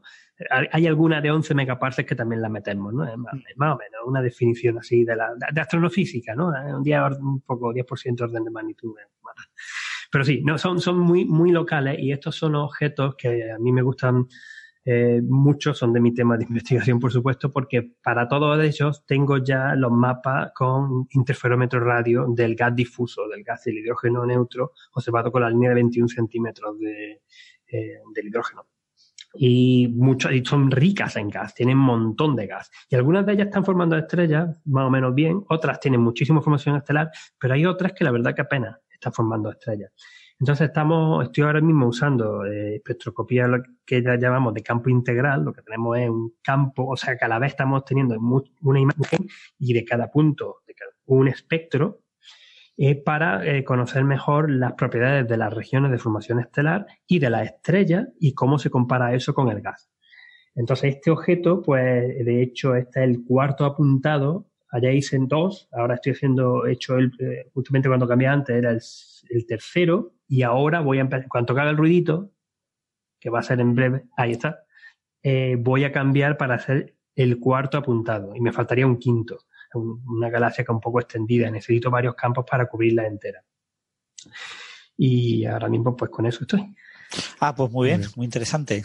Pues con eso te despedimos entonces, que creo que tienes que ir a... que para eso primero hay que observar, después hay que terminar bien el código y hay que correrlo todo y hay que analizarlo y hay que escribir artículos científicos. Y hay que poner materia gris para entender los resultados. Efectivamente, ¿ves cómo, cómo, cómo mete entre sí y cómo consigue entender pues dónde está la formación de las estrellas, dónde ve el gas nebular, el gas que emite las líneas de emisión como el hidrógeno, el oxígeno, mm. eh, qué características tanto físicas como químicas tienen, dónde se están formando las estrellas, qué características tienen estas estrellas, y luego encima le pone eh, lo que es el gas difuso, que es de dónde viene la formación de la estrella, el gas neutro hidrógeno, este que vemos con los interferómetros 21 centímetros, y ves dónde hay más, dónde hay menos, cómo se mueve, qué, qué características tiene, todo eso. ¿Y, esperas, Ángel, que cerca del agujero negro supermasivo central haya mayor eh, formación de estelar o no? Ah, pero es que estas son galaxias enanas. Ah, son galaxias enanas, vale. Y entonces no son, no, el agujero supermasivo central muchas veces ni lo vemos. Vemos cosas, pero no, lo, no se detecta. Y muchas veces activo, y activo desde luego no, no lo es. Vale, vale. Tengo, tengo que cambiar. ¿eh? Sí, bueno, nos vamos a ir todos, Ángel. Entonces nos despedimos ya. Muchas gracias, Ángel, por, por habernos acompañado hoy. Eh, ha sido un lujo volver a contar contigo. Eh, me alegro mucho de, de que... El lujo, ha sido, el lujo ha sido completamente mío.